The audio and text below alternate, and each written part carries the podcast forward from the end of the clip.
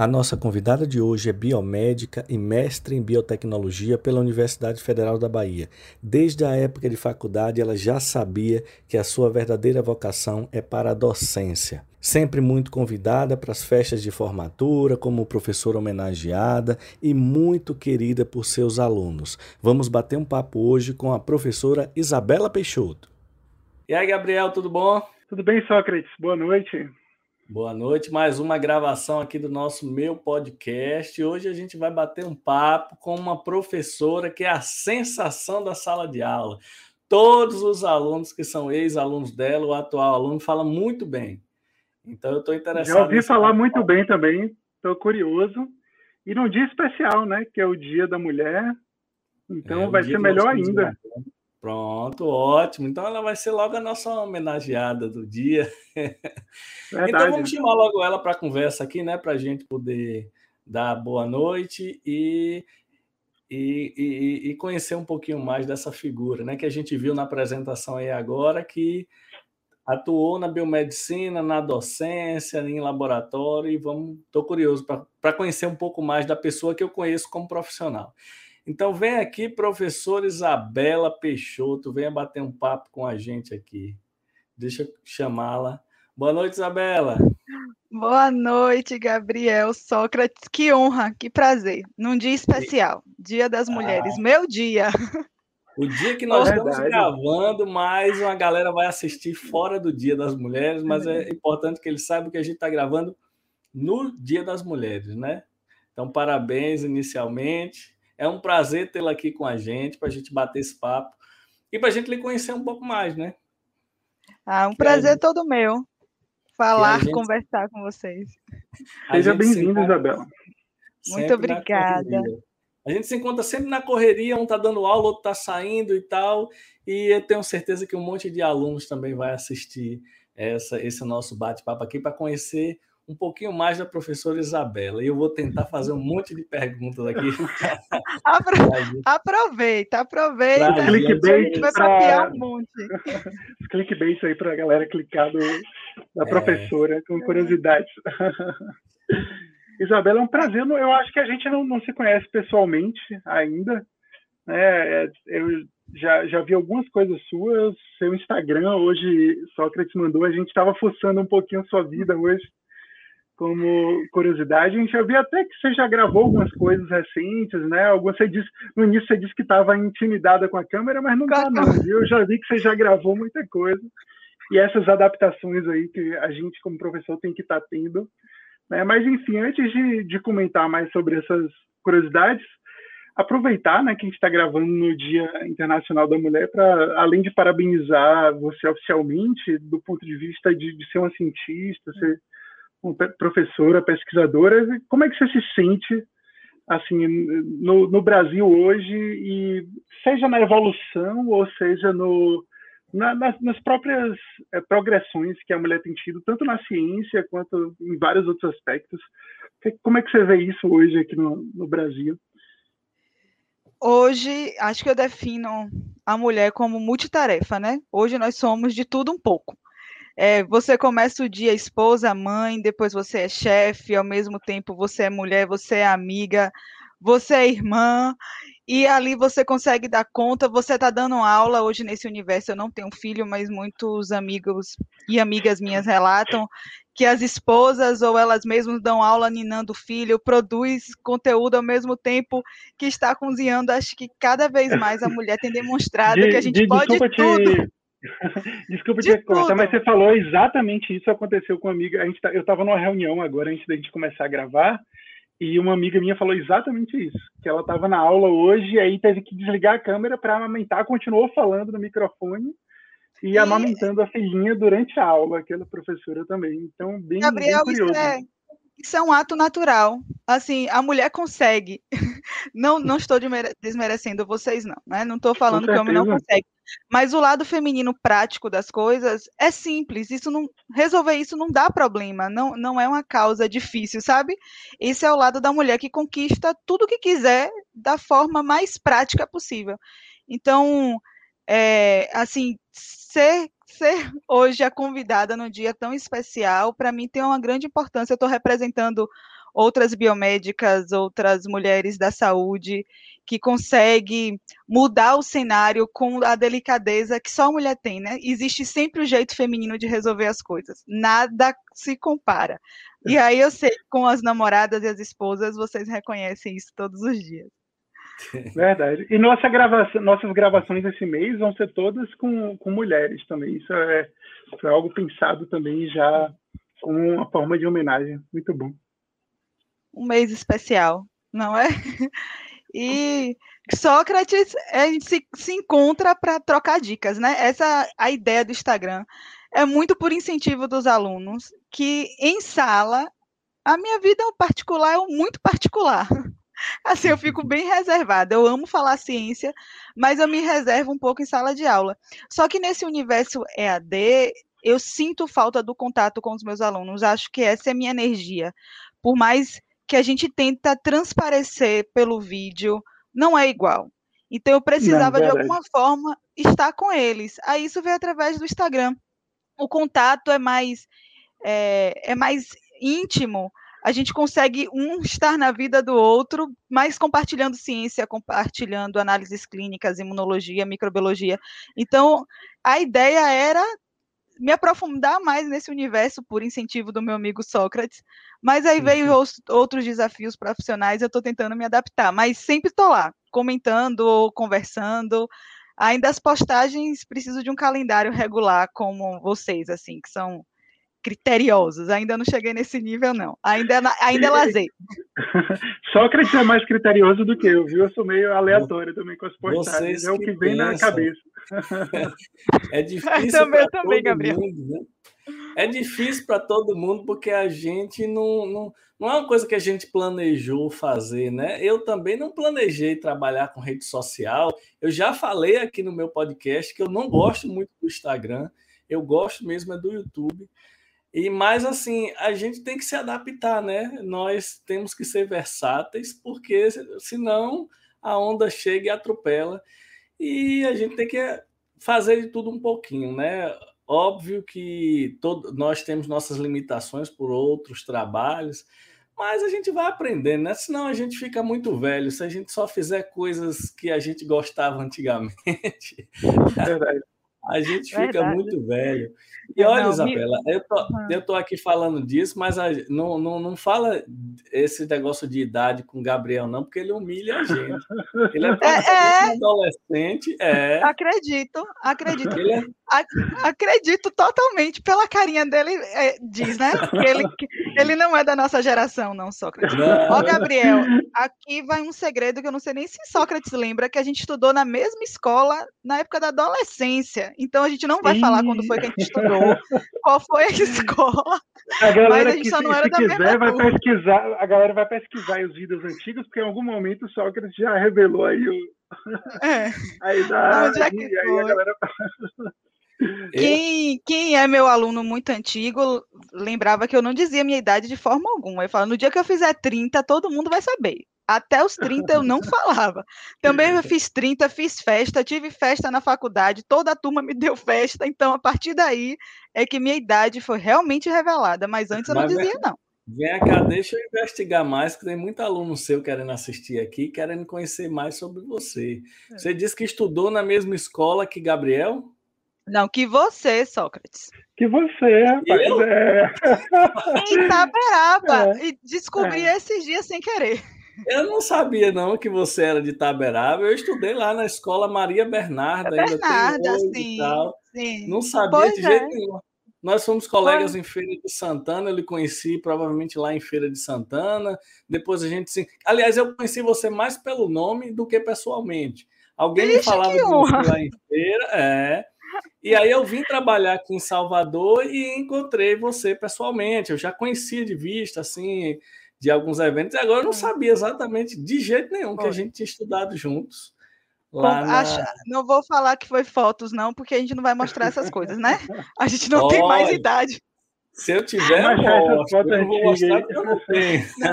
Foi na época do Maria Bernarda, quando a gente fazia ensino médio sei lá, eu era segundo ano, você terceiro, ou era primeiro, você segundo, mas é das antigas. A gente, eu tinha um amigos que estudaram com você.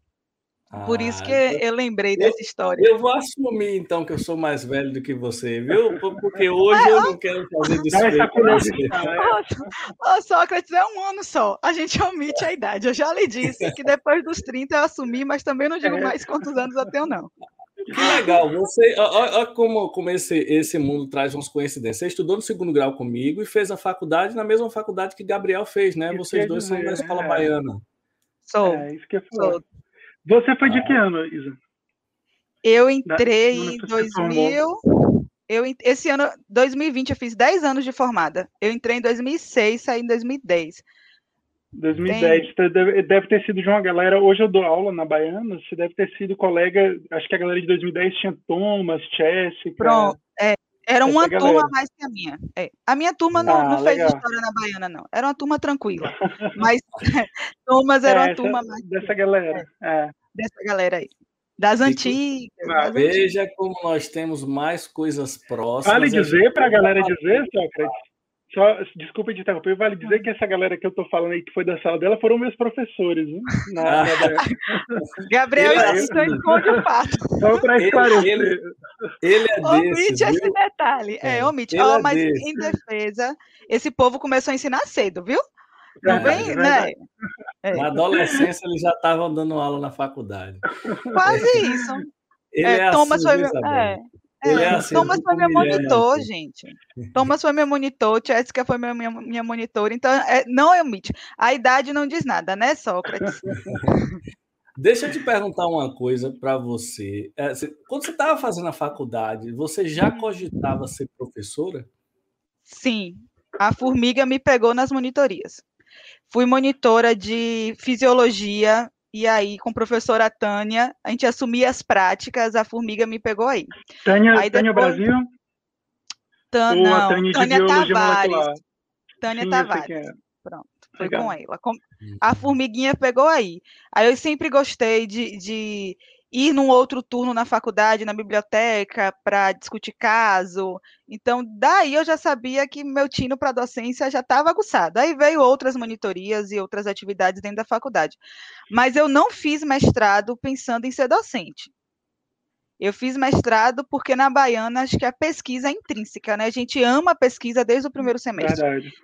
Então, eu fiz o mestrado porque eu queria, porque eu queria fazer mestrado, ambição pessoal mesmo, era meu sonho, e eu fui fazer mestrado. A docência chegou para mim bem, bem de surpresa, mas não, mas eu sempre gostei. De, Durante o mestrado, então. Durante o mestrado, na, na época do tirocínio, e eu terminei então. o mestrado em fevereiro, comecei a ensinar em março. Meu currículo chegou em feira por meio de uma amiga e assim, tem uma vaga, você quer, vou te mandar. O, mandei o currículo e em menos de um mês eu já estava dando aula. E aí aprendi a dar aula dando aula. Assim, aprendi a ser docente sendo docente. E aí você vê que todas aquelas didáticas, todas aquelas teorias, a gente tem que se adaptar a cada aluno e a cada situação, a né? cada realidade, é, verdade. Que é bem diferente. Mas, Mas menos, novas adaptações foi... agora, né? Que a gente é, tem é. que passar. Verdade, sempre aprendendo.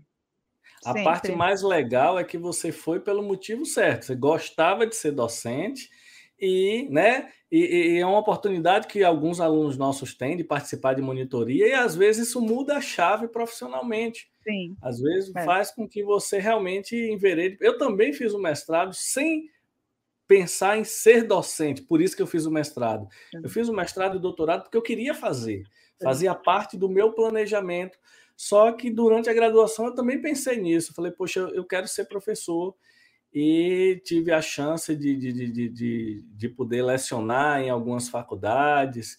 E realmente é uma formiguinha que morde a gente.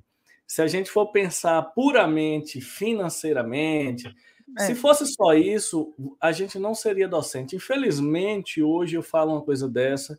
Não é nem muito feliz que eu falo isso, porque cada vez mais é, financeiramente vale menos a pena ser docente. Sim, Mas, assim, só o fato de, de não ser por obrigação que a gente é docente já é uma felicidade. Assim, eu tive essa felicidade e isso faz diferença. Eu tenho certeza Total. que os alunos. Faz toda a diferença. Eles sentem, eles sentem completamente. Quando, quando é uma aula assim que o professor vai e quando o professor gosta. E você vê o reconhecimento que você sai energizado, né?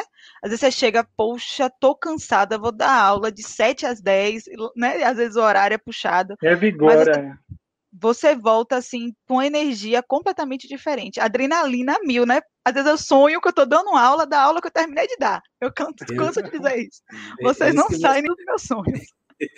É isso que você falou. É engraçado que eu também já sonhei dando aula, ou já, tipo, já sonhei treinando, falando, ó, quando eu for dar essa aula, eu quero falar isso. Não, é uma coisa Ser professor, gente, precisa de um psicoteste. Você não é normal sendo professor. Você vive a docência. E tudo que você tem no seu dia a dia, você já pensa, vou usar isso em aula. Isso aqui serve para aula. Você nunca mais assiste um filme da é mesma é forma. Sem pensar no conteúdo. mínimo aconselhar, é verdade. É, no mínimo para indicar. Você vira docente em, em, tempo integral. É muito bom, é muito gratificante. É, é, você não sei se Gabriel já teve essa sensação de encontrar um ex-aluno no mercado de trabalho e ouvir o o pro ou pro, e Muita você vê o reconhecimento, Bahia, né? tipo, ah, foi cria minha, tipo, eu compartilhei meu conteúdo, isso fez diferença. É uma sensação de dever cumprido, de reconhecimento fora do normal. Então, é, é muito fala, gratificante mesmo. Você falou isso, eu digo, porque você, você mencionou a Baiana, e, e, assim, muito aluno que acaba formando, entra no mestrado. Eu ainda estou finalizando o doutorado, então a galera acaba, já teve aluno vários que pegaram matéria comigo do doutorado, então é, é, bem gratificante, né? Quando você vê, tipo, o cara que foi seu aluno há pouco tempo já está fazendo pesquisa, discutindo ali, debatendo algum artigo com você, além do, do próprio mercado. É, enfim, é sempre gratificante, né? Quando a gente vê assim a, a vitória do aluno. Mas e, vem cá, tipo, eu pelo menos, né, eu senti, você falou aí, do, do eu tenho de fato um, um, prazer enorme da aula, do aula desde a faculdade, começando com monitoria e depois, já do, desde o último semestre já fiquei, mas o, acho que o, o, online, né, a coisa do, do EAD me pegou um pouco nesse sentido, né, então, por exemplo, eu não, nunca me senti cansado, Aí já teve dia de dar aula de 7 da manhã a 10 da noite, né, em locais diferentes, correndo. E aí no EAD, tipo, no, no online, às vezes, duas horas de aula digital me equivalem a seis, sete horas do presencial, talvez, né? Como você sentiu, vocês sentiram os dois, né? Essa transição também, assim, de cansaço, Sim. até porque, né? Eu acho que é outra forma de falar, de interagir.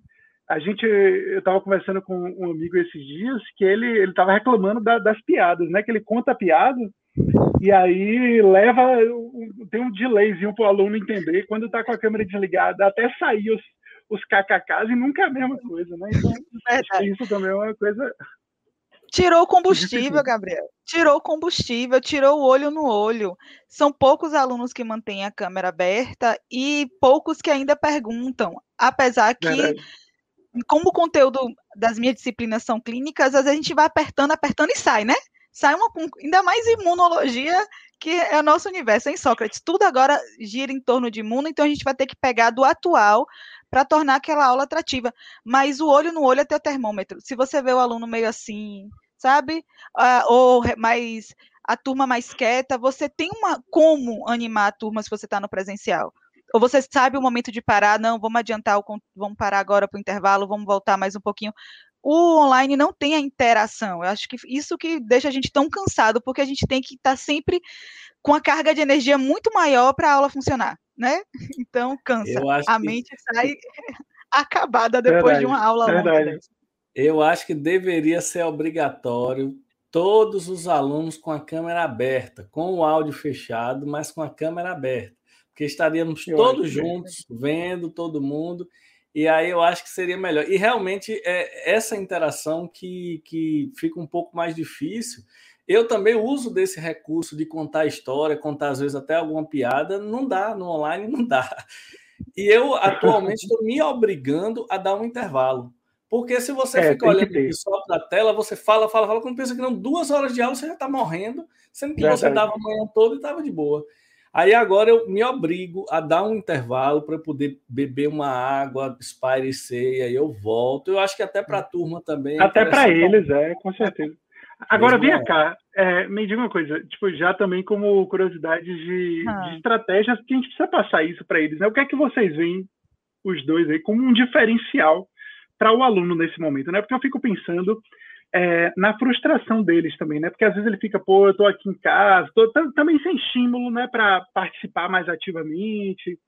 O que, é que vocês veem assim como um diferencial para essa galera, tipo, para a gente dar umas dicas para eles assim? Eu tenho uma, algumas opções, algumas ideias que eu tenho dito, mas eu estava pensando até, só que a gente pode ver isso, de repente chamar a Isabela e montar algum tipo de curso falando sobre isso, né? Como se destacar no, no modelo virtual, porque é uma, é uma coisa que ninguém fazia antes, né? Já tinham cursos EADs, mas na biomedicina não. E criar estratégias para que consiga se diferenciar nesse momento, né? Isso é importante, né? Dificuldade de estágio que a galera está tendo, então tem que ter existir formas. O que é que vocês veem como essas principais alternativas agora? A mesma Para fórmula aluno, de sempre, gente. Para o aluno? É a mesma é fórmula. O professor, o, o, professor nunca foi super-herói. A gente nunca conseguiu dar tudo em aula. E assim, às vezes você tem cinco, seis turmas de uma mesma disciplina. Você consegue aprofundar muito em uma turma e outra não, porque não depende só do professor. Eu acho que o aluno está sentindo a responsabilidade do estudar. Que ele precisa, em algum momento, durante a semana, focar e assim não só esse contato virtual não é o suficiente, porque antes ele saía do ambiente de casa para estudar. Então ele tinha aquele local distante, sem marido, sem filho, sem trabalho, sem problema e focava nos estudos. Hoje ele não tem como. Então ele precisa organizar a agenda dele para absorver de mim o máximo que ele puder naquele instante, mas que ele precisa sentar um momento para consumir o conteúdo, ou ler um artigo, ou fazer um mapa conceitual, ou assistir um vídeo de professor Sócrates para complementar, sabe? Tem, ele percebe que é via de mão dupla. Eu falo isso sempre, é via de mão dupla. E eu já mandava muito material, eu já fazia muito mapa conceitual. Agora eu tento sempre no final de cada aula colocar um caso clínico, uma questão, algo que estigue. E eu brinco que tem spoiler. Na, em uma aula sempre tem um conteúdo da outra aula para lembrar. Ó, oh, semana que vem para que tenha. A gente está competindo com Netflix, com Primer, Verdade. sabe? Isso é com outras coisas. Né? Ah. Então, criar curiosidade ou, ou, trazer outros atrativos, assim, ó, isso aqui você encontra, e aí cansa a questão do planejamento. Meu planejamento era para duas horas aula, ali, meu planejamento é para uma semana. Eu preciso instigar meu aluno a ler um artigo, eu preciso instigar meu aluno na página de Gabriel, na página de Gabriel tem um link sobre, sabe? Então é isso, é, é estimular dentro desse universo que a gente tem agora de competição, o que é que ele pode ver que o conteúdo está em outros locais. E ele precisa também sentar e ler. A leitura é fundamental. É, é, é bem isso. O, é muito importante que o aluno entenda agora, mais do que nunca, que ele precisa ter um tempo para estudar sozinho, sem professor, sem nada. Ele assumir essa responsabilidade. Porque daqui a uns dias a faculdade acaba. Então, se ele quiser estudar, ele vai ter que estudar só. Então, é melhor ele treinar é durante a faculdade e, e, e, realmente tem que ter esse momento. É, é, difícil, dentro de casa é complicado. Às vezes o aluno assiste a aula deitado na cama, relaxado, não sei o quê. Uma coisa que eu tenho feito também, além disso, é meio que me mostrar que não existem super-heróis. Uma coisa que eu tenho feito muito mais, eu, eu tenho observado agora nessa parte AD, o que eu tenho feito muito mais às vezes, como eu falo em algumas plataformas, eu falo muito de concurso, eu gosto muito de fazer concurso e, e dar umas dicas de concurso. Fica aquele negócio, ah, o professor ali sabe tudo e vai. E cada dia na minha aula eu mostro, olha, a gente não sabe. A gente, é, é, a gente tem que se dedicar para poder aprender alguma coisa. Eu falo muito de concurso público, eu já passei em vários concursos públicos, eu digo, olha, se eu não me preparar, eu perco. Então não tem aquele negócio do HD alto, né? Do, do você tem um QI gigantesco e você faz as coisas. Se eu não me preparar, eu perco. Então, se eu não continuar estudando bioquímica, hemato, imuno, eu vou ficar para trás, porque todo dia tem novidade. Eu tenho meio que nas minhas aulas meio tirado essa, essa parte mística e falando, oh, gente, a gente erra, a gente estuda, a gente consulta, então, assim, não tem ninguém diferente. Se a gente for fazer agora concorrer por um emprego, a única coisa que eu tenho mais é o meu passado. Mas o presente, a gente vai estar concorrendo junto. Eu posso perder para você e não tem problema nenhum. Nenhum mesmo. Imagine, é, é, Isabela talvez não saiba, nós três somos imunologistas. E o único que é habilitado na graduação para imunologia é Gabriel. Eu nunca tinha conhecido é. ninguém Ninguém eu, Gabriel, a baiana ousou. É, Nós somos é. imunologistas é. por, outras, por outros motivos, por, por amor motivo, e paixão. É. é. Então, assim, um, um, um, ponto que eu tenho feito é chamando os meus alunos aqui, até para que eles fiquem mais próximos. Ó, oh, gente, hoje eu dei aula de gestão laboratorial. Eu digo, olha, não existe a fórmula para você ser gestor, você erra. A uhum. fórmula é você tentar consertar e não ficar repetindo erros. Mas não tem uma fórmula, não tem um jeito certo. Se eu parar de estudar, eu vou ficar para trás. Eu mostro para eles aqui, meus livros ficam aqui em cima. Eu pego os livros e falo, eu estudo por aqui. Então eu vou dar aula de imunologia, tem hora que eu preciso revisar, eu pego aqui o Abas, eu pego o livro de imunensaios, eu volto para estudar. Justamente para mostrar assim, não tem negócio de eu sei e agora eu vou ficar repetindo, até porque minha aula vai ficar velha, se eu não, trou não trouxer. Verdade. Sócrates, tem uma. Isso que você falou é mega interessante. Tem, uma, tem um artigo que eu vou mandar a Yasmin colocar a capa dele aqui quando, a gente, quando o vídeo sair no ar, que é ele fala pra, que o, o título dele é para uma imagem não deformada da ciência e ele fala exatamente sobre essas coisas e como, principalmente a visão tanto de fora quanto dos estudantes sobre isso, até sobre a construção do conhecimento. Acha que é tudo muito imediato, tudo o conhecimento chega automaticamente para aqueles que já estão inseridos. E na verdade não, isso é uma construção, né? Isso tanto na pesquisa, eu vou, vou colocar que é bem legal e serve para a galera que estiver interessada aí. Muito bom. Eu, inclusive, vou, assistir, vou ler, né? Para poder saber. Muito bom. Muito já vira pauta de aula, viu, Gabriel? Isso daí, ó, boa, já tá na... boa. Já é indicação. Isso é muito bom. A gente tem que dizer para essa galera que o conhecimento não é rápido. Você não passa quatro anos fazer quatro anos fazendo doutorado porque você acha bonito. O doutorado é quatro anos. Não. É porque se for menos tempo, é difícil você conseguir. Concluir. Você não passa quatro anos fazendo doutorado, ah, meu doutorado é quatro anos. Não, quatro anos é apertado.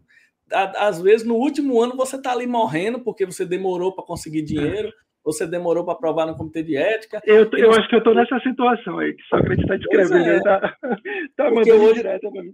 Hoje, com esse imediatismo das redes sociais, fica parecendo que é tudo rápido. Não, o engraçado é que às vezes eu, eu, eu, eu faço vídeo no YouTube com a linguagem mais acessível que eu consigo, né? Para tentar. Meu público do YouTube não são alunos de saúde, são é a população geral. Óbvio, tem hora que eu consigo, tem hora que eu não consigo, né? Tornar uma coisa clara. Aí tem hora que alguém debate coisas comigo que eu falo, cara, precisa estudar, não tem jeito, não dá para você é, é, é, tirar essa conclusão em cinco minutos por opinião dos outros, tem que estudar. A gente estuda, às vezes, um assunto, tem gente que estuda 10, 15 anos a mesma coisa, porque é uma dimensão completamente diferente. E é uma coisa que a gente realmente tem que mostrar aos nossos alunos que as coisas não são rápidas. A ascensão profissional não é rápida, não. o conhecimento não é rápido. É, não... Aí pega, às vezes, um livro de 100 páginas e fala, puxa, eu vou ter que ler isso tudo. Isso é o mínimo.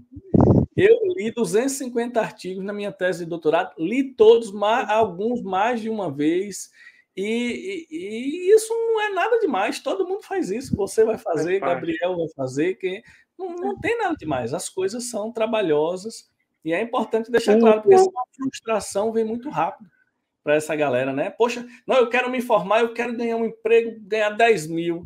Como se fosse assim, né? Onde é que tem? Me chama. Será que está tentando? Não é assim. E você não pode Sabe? se medir pelo outro, né? Cada um tem sua trajetória, seu caminho, suas oportunidades. Então, se, se hoje o professor Sócrates, professor Isabela, professor Gabriel está aqui, é porque a gente já apinou um pouquinho, viu? Já leu muito é. artigo, já se desesperou é. em bancada, né? Já, já passou por muito perrengue para poder dizer assim, não, hoje eu tenho, tenho segurança de falar sobre tal assunto. Nada vem fácil, com certeza. Você falou de ser, de, de ver os alunos crescendo. Esses dias eu fui fiscalizado por uma ex-aluna. Chegou lá, a fiscal do conselho foi minha aluna. E foi me legal. fiscalizar no meu laboratório que eu trabalho. Olha que coisa legal. Legal, legal. Não é legal isso? Você ver os alunos pegando cargos e, e, trabalhando, jogando. Daqui uns dias a gente vai ver ex-alunos secretários de saúde e coisas. É, eu tenho uma ex-aluna que é, secre... é, foi minha aluna tem dois anos e ela é secretária de saúde de Taparica agora. Tipo, um orgulho. Eu vi ela na televisão, aí tirei foto e mandei para ela. Assim. É. Bem, orgulho dela. Carro, é quase carro, filho. Assim, isso foi meu. É. Isso aqui faz parte. Verdade. A gente pega, pega, uma, pega um amor diferente, né? É quase parte da gente, da família, é, é amigo. É bem, Deixa eu contar uma história para vocês aqui rapidinho, minha, para emendar na pergunta que eu quero fazer para Isabela. Eita. Teve uma época da minha vida que eu saía de Salvador, pegava um barco, ferryboat, atravessava para a ilha, pegava uma van, ia para Santo Antônio de Jesus dar aula. Isso saindo de casa às 5 horas da manhã, 4 horas da manhã, chegava lá, dava aula a manhã toda, e 11 horas eu pegava uma van, ia para Mar Grande, na entrada de Mar Grande eu pegava uma mototáxi, ia até a lancha, da lancha, eu atravessava de lancha e pegava um ônibus para ir para o meu trabalho de tarde. Em uma manhã, eu pegava todos esses transportes, dava aula e voltava para Salvador para ir trabalhar à tarde. É só para mostrar que às vezes a gente faz assim para trabalhar, nós que, que somos professores ou, ou, ou profissionais de saúde, às vezes o esforço para chegar até o trabalho é muito grande. E essa história eu contei minha, que é, né? Quantos transportes você pega para trabalhar uma manhã? Isso era uma loucura. Nem eu acredito que eu fazia isso. Verdade. No intervalo de uma manhã, para perguntar a Isabela, porque eu sei que ela viajava para dar aula. Isso quer dizer, né? Porque ela falou que começou em feira, então. Muito, muito. aí, Isabela, porque assim. Ai, muita história de BR. É você ser motorista. Outra Sim. coisa é você ser professor, que você dirige e você sim. tem que chegar lá inteiro para dar aula, para trabalhar. Sim, o motorista sim. ele dirige, chega lá, ele vai ter que descansar, né? Porque o trabalho foi dirigir. E é. o nosso não. E aí, como é essa história de viajar para dar aula? Foram oito anos, BR 324 Salvador Feira. Oito anos. É, experiências incríveis no carro, né? Assim, de, de você estar preparando a, água, a aula inteira no carro, de momentos de você dirigir tipo assim, eu estou aqui para relaxar minha cabeça para poder chegar para dar aula. Oito anos. Ensinei em duas instituições em feira. Saí agora em janeiro, porque eu precisava dar um gás e também focar um pouco na vida pessoal. Mas é muito desafio. Às vezes você tem que chegar revigorada. E era aquela uma hora e meia. Nesse meio tempo, desses, desse. Você ia e voltava todo dia? Não, Gra graças a Deus. Mas já chegou ah. dias de eu ir ter que voltar no outro dia ou dormir ter que voltar. Mas eu sempre saía daqui assim. A BR não pode engarrafar, né? Eu dou aula às seis e meia, eu estou saindo daqui cinco horas. E não, não, passei por grandes sustos na BR, não. Mas era diferente. A aula que eu dormia em feira e a aula que eu chegava para dar aula. Eu já chegava no Red Bull e no café, né? Se Isabela já fala, era uma aula que quem assistia a minha aula de terça e de sexta falava: não, não é a mesma pessoa. Porque você vem com a sua última gota de energia. Mas também, ó, 10h40, quando eu deitava para dormir, já não existia mais energia nenhuma. Era, era com muscular e para dar aquela relaxada, porque no outro dia, às vezes eu tinha que voltar para Salvador. Esse, vocês falando, esse foi um dos motivos de eu precisar trancar o doutorado. Eu entrei em estafa eu estava aula na Unijorge Imagina. até meio-dia, saía correndo, ia para a UFBA, chegava na UFBA 1, tinha que sair às 5, saía correndo, ia para a feira, chegava, dava aula de 6 e meia, 10 e 40. Eu entrei em estafa, porque chega uma hora que a gente não tem mais 20 e poucos anos, quando a gente conseguia pegar dois, dois ferryboats, duas mototáxis, a gente não tem, a, o corpo vai cansando. Então, esse ano eu fiz, não, esse ano a BR precisa dar um tempo, né? Casei, tenho que, tenho que dar atenção ao meu marido, fi, ficar mesmo mais em Salvador. Mas muitas histórias, gente. Era sempre pró com quem? Eu e Deus. Sair de feira, nove horas para vir para casa, chegar 11 horas da noite. Só que a gente passa, são fases. Quando a gente começa a ensinar, a gente tem um gás muito diferente. É um prazer tão grande em compartilhar conhecimento e ciência que isso que te motiva à medida que a gente está dentro do ensino, a gente começa a pesar, poxa, mas hoje é tanto, tanto que eu queria minha cama, sabe? E aí você é. consegue reduzir mais sua carga horária de estrada. Então, 2021 foi um marco de que não, não dava mais para pegar VR. O corpo não aguentava. E eu ia sozinha, gente. Eu não tinha outra pessoa para compartilhar. Podcast, eu via muitos. Muitos, eu cantava no carro. Né? Isso quer dizer, muitos CDs aí, né? Muito... É, e muito podcast depois do Spotify, né? Que quando chegou o é. Spotify, eu conseguia me atualizar de conteúdo indo para feira ou voltando de feira. Mas era um desafio. Às vezes eu me pergunto como é que eu fazia essas loucuras, gente, que eu trabalhava de manhã, de tarde, de noite, ainda me deslocava para duas cidades. Não sei, era, um, era uma Isabela que tinha um gás diferente. Aí a pessoa hoje assiste a sua aula e fala: Poxa, a professora Isabela tem uma experiência, um time de dar aula. Como é que ela aprendeu? Trabalhando. Trabalhando. Ela aprendeu a pegar o time. Eu também viajei, além dessa que eu viajava pelo mar, eu viajei pela estrada. Ela sabe que eu trabalhei também. É. Para quem está assistindo. Eu não sabia dessa história, não, Sócrates, de você com fé. Isso, pois é, eu ia para Santo Antônio de Jesus, ia de ferro e voltava de lancha. Então imagine, né? Corridão, pegava um mototáxi, atravessava não sei o quê. E quando eu fui para a Feira de Santana, essa para quem está assistindo o nosso podcast aqui, é, Feira de Santana é uma cidade a 100 quilômetros de Salvador. Parece muito rápido, mas quando você tem que ir com hora para chegar, não é tão rápido assim. E é, é pesado, e eu tive algumas vezes de voltar à noite, 11 horas da noite, eu, eu, eu, tinha que voltar, porque no outro dia tinha que fazer alguma coisa cedo. Geralmente eu dormia, mas às vezes eu voltava, e é pesado, é, é pesado é. isso. E altas histórias, eu já tomei banho em posto de gasolina, chegava assim lá onde ficam os caminhoneiros, falava, oh, eu vou tomar um banho aqui para eu poder acordar e dar minha aula mais tranquilo. Já levava meu kit, tomava banho no posto de gasolina antes de chegar já fiquei sem gasolina na BR. Também, já, já bati carro na BR com carro de pressa, e foi aí que eu fiz, ó, tá na hora de botar o freio. É. Sabe, porque a cabeça do doutorado, no, é, na a aula. Conhece histórias de colegas que até perderam a vida nessa história sim, de dirigir para trabalhar, porque você está muito cansado, principalmente quando volta. Eu nunca gostei de voltar à noite, mas assim, às vezes era preciso, mas era uma é. outra vez. Mas eu sempre dormia porque num cochilo você perde a é. vida é. e aí acabou é. tudo, né? Não valeu é. a pena. E essa história de viajar para para trabalhar só sabe quem viaja. Quem faz, muitos, né? muitos amigos ainda viajam. Tem um posto, tem um posto, o primeiro posto Shell depois do, do pedágio era certo eu encontrar amigos ali, professores, parar para tomar um café. Primeiro, eu sempre parava ali para respirar, para dar uma desacelerada, porque eu tinha que pegar a estrada, para comer, porque eu sempre gostei da comida dali, e para virar professora, né?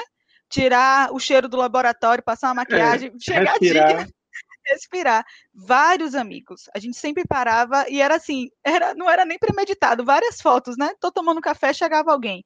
E era aquele momento de, de relaxar ali e chegar Isabela professora no, no próximo ponto, que era a instituição. Mas muitos colegas passam por isso. Assim, a BR é, é caminho certo para muitos, muitos professores. Tem feira, tem Cruz das Almas, tem Santo Antônio. Hoje a gente tem é, outras cidades menores perto de feira que também já estão abrindo grandes grupos de, de instituições. Então, é uma realidade bem diferente, viu? Professor que viaja e professor que fica em Salvador. Salvador se estressa no engarrafamento, a paralela trava. Mas eu já peguei engarrafamentos que dava para ter ido em feira e, voltar. E voltar. o deslocar é em Salvador é isso. É. É. Agora vem cá, vocês acham, isso para os dois, né? Até Sócrates nessa época aí do, do Ferre, professor Isabela assim, e vale a pena financeiramente? Eu acho que os alunos, é uma curiosidade minha e creio que dos alunos também. Vocês acham que valia a pena, assim, porque eu acho que quando a gente bota na balança, né, eu pelo menos hoje, eu faço, eu tento botar na balança o custo-benefício e também a questão do estresse, né, porque só esse deslocamento, de fato, às vezes você pô, realmente, e aí, valia ou não? Já valeu. Para mim, valeu. Primeiro, valeu financeiramente, valeu como oportunidade. Você vai aprender como a ensinar quando? Né? É, é, verdade. Uma vez eu vi de uma amiga que se eu dissesse não uma disciplina por insegurança, ia ser de outra pessoa. Então, eu nunca disse não, Gabriel. Se eu te contar quantas disciplinas eu já lecionei, hoje eu escolho. Tinha época que eu não podia. E eu imagino escolher. quanto você aprendeu nessa época, né? Porque Muito. você tem que estudar para fazer. É. Era, era. Então, valia para a experiência, para que eu chegasse no mercado, se era a minha pretensão, a docência, e já valeu muito financeiramente. Hoje não, hoje a gente tem um mercado bem competitivo na parte da docência, né? São muitos mestres e doutores é, preparados para dar aula. Mas há oito anos atrás, que eu, quando eu comecei, Feira era um polo acadêmico que dava para ser explorado. Salvador não mais. Salvador já tinha, cada, cada grupo já tinha seus professores fiéis. Então valeu valeu muito, mas hoje a gente pensa, hoje eu pondero a questão de cansaço financeiro, me ausentar da minha casa, é, me distanciar da minha família. Hoje eu, hoje eu penso, hoje eu posso pensar, porque eu já tenho uma bagagem de docência de oito anos, esse é meu currículo. Mas antes não. E assim, eu acho que quando a gente está começando, não pode ter medo de, de, de, de desafio, Verdade. não. Veste a camisa. E isso que te faz forte. Se você for ponderar várias coisas quando a gente está começando, você se frustra. É plantão, vai dar plantão, é noturno, é noturno, dorme de tarde para dar plantão de noite, e assim você cria uma casca de profissional que você só vai crescer com desafio, entendeu? Ninguém te dá essa casca, ninguém sai pronto para o mercado, seja para docência, para análises clínicas, para estética, para qualquer área. Você precisa ter esses perrengues. É, hoje a gente conta rindo, mas a gente já chorou muito nessas histórias aí.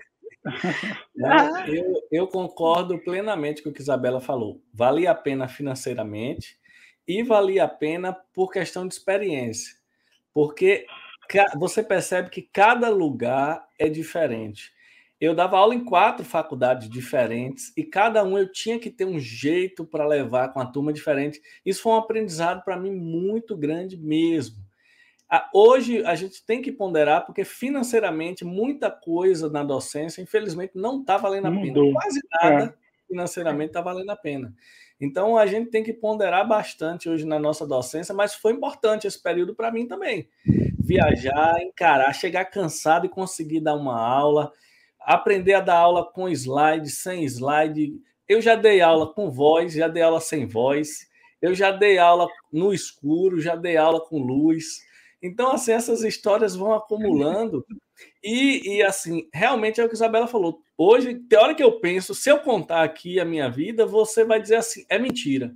Você não acredita que eu fiz tudo isso que eu lhe disse, de pegar a ferryboat, pegar a lancha para dar uma aula, voltar, fazia o doutorado e ainda tinha um emprego. Então, eu dava aula na faculdade, em Santo Antônio de Jesus, era funcionário aqui em Salvador de um, de um laboratório de saúde e ainda fazia o doutorado. Tudo ao mesmo tempo. Imagine a loucura. Quando eu fui para a feira também, como a Isabela falou, eu dava aula em quatro faculdades, incluindo Cruz das Almas, que fica ali no meio da, do caminho, e fazia o doutorado e tinha um emprego. então, assim, são as coisas que a gente contando parece que é mentira. Como é que você consegue? Não consegue, vai no automático. É, Pega a BR, quando pisca o olho, você está lá. Só vai. É. É. E organizar o tempo. Assim, o tempo que você está naquela instituição é para resolver tudo dali bati a porta do carro, minha cabeça já estava em outra coisa. Então você, a gente acaba criando uma habilidade de gestão de tempo que só é várias dicas. Gente, vamos montar esse curso aí de como. É, isso quer dizer, isso daí já é uma inclusão, né? Ah, sim, vai. É, como, tempo, como gerir organização, o pessoal. Oh, e a gente conseguia Isabela... dormir, viu? A gente conseguia é, dormir, porque sem dormir a gente não tinha força, não. Ainda dá tempo Isabela contou uma coisa que é chave, eu vou até repetir de novo para a gente reforçar. Eu aprendi isso, eu não sabia, aprendi isso com um amigo que trabalhava comigo em Santo Antônio. Ele disse: Ó, oh, Sócrates, você tem que aprender a. O trabalho de um, uma cidade tem que ficar naquela cidade. Então você volta, vai dormir a hora que for, mas viaja para outra cidade com tudo já feito. Não leva trabalho de um, de um local para o outro, porque não dá certo, vai dar tudo errado. Então, é como a Isabela falou: você trabalha fora, viaja para trabalhar, de conclua tudo lá, bateu a porta do carro, esqueça e volta para cá. Isso é difícil de fazer no início, porque principalmente a gente que é professor gosta de trazer prova para corrigir enquanto está não sei aonde.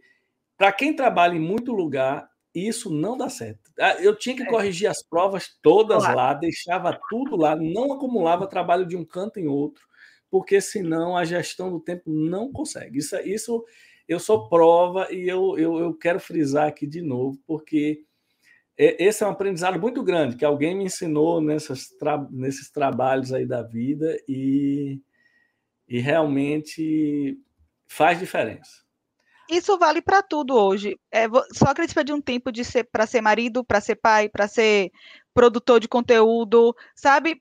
Para ser biomédico atuante. A gente precisa. Então, domingo até mandei piano, mensagem. Domingo. É, tocar piano. Tocar o domingo eu mandei dele, mensagem. Eu vi assim. essa semana. É. é. Até agora eu fui professora, daqui por diante eu sou dona de casa, não me mande mensagens, porque eu não tenho como, porque senão, se a gente quer abraçar o mundo e não vai categorizar suas funções, você é muita coisa num dia só. Então, corrigir prova, eu sempre entreguei prova aqui em Salvador no mesmo dia. Se eu estava ali, meu horário era daquela instituição, eu vou fazer Aproveitava ali. É. Oxe, gabarito já levava pronto, lá em feira a mesma coisa, só ficava faltando corrigir as abertas que dava para corrigir rapidinho. E aí você otimiza seu tempo, aí dá conta. Mas precisa de muito empenho. Não fica é achando que você vai. É uma loucura. Isso quer dizer, né? Porque o, o trabalho do professor ele vai além da sala de aula muitas vezes, né? Porque quem vê uma aula de uma hora, duas, não sabe o tempo que o professor levou para preparar aquela aula. O pessoal vê Sócrates gravando os vídeos de 5 a 10 minutos, não sabe o tempo que ele levou para fazer o roteiro ou, eventualmente a pauta ali e gravar e editar, né, Sócrates? Quanto tempo leva um videozinho daquele ali de 10 minutos no máximo, Olha, mais ou menos? Um vídeo de cinco minutos, da concepção, a gravação e a edição, se for rápido, leva uma manhã inteira. Se for rápido. Tá vendo? Se Imagina. for rápido. É. Vamos dar like no vídeo do professor Sócrates, meu povo. Pois é muito. É. Oh, esse, esforço aí. Esse vídeo Não nosso aqui, que é a Yasmin quem. A gente tem uma editora, viu, Isabela? Nesse nosso canal a gente é chique agora. É chique. É. Então, nesse canal, a gente tem uma editora que é a Yasmin, e imagine você editar duas horas, como é o caso das nossas conversas, uma hora, uma hora e meia, duas horas. Tem que assistir tudo, ver direitinho. Realmente é trabalhoso. Então, o pessoal que está assistindo aí, aproveita e se inscreve logo no canal, dá logo aí um like e faz um comentário aí para a professora Isabela, que ela está aí de noite nos prestigiando aqui no nosso meu podcast. Isabela, deixa eu te perguntar outra coisa. Ah. E aí, como é que foi para você sair do interior? Você disse que estudou em Taberaba, que para quem não conhece é a Chapada Diamantina aqui da Bahia, é mais ou menos 400 quilômetros de Salvador, entre 300, 300 e poucos quilômetros de Salvador. Beleza, a gente estudar numa cidade de 50 mil habitantes é uma coisa. Né? A gente teve sorte de estudar numa escola boa. boa. Eu considero aquela escola muito boa que a gente estudou o segundo é. grau. As melhores, da melhor da região. Boa mesmo. Eu, eu vim, na época que eu fiz é, vestibular, eu concorria com a, Era muito difícil passar no vestibular, eu concorria com a galera que estava aqui em Salvador em escolas ótimas, uhum. e eu tive ótimo resultado e agradeço muito a qualidade do, do conteúdo e dos professores que eu tive lá na escola de uma cidade pequenininha.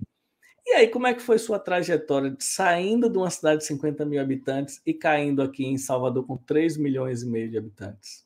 É, primeiro é cortar o cordão umbilical, né? Porque em Taberaba a gente tem pai, tem mãe, e ali você tem aquele grupo de amigos fiéis, porque quando a gente estuda no interior é do maternal até o terceiro ano quase, né? Então eu tinha aqueles amigos de sempre. Você tem que se adaptar a uma nova rotina, pegar a buzu, ir para o cursinho. Então eu já vim para cá.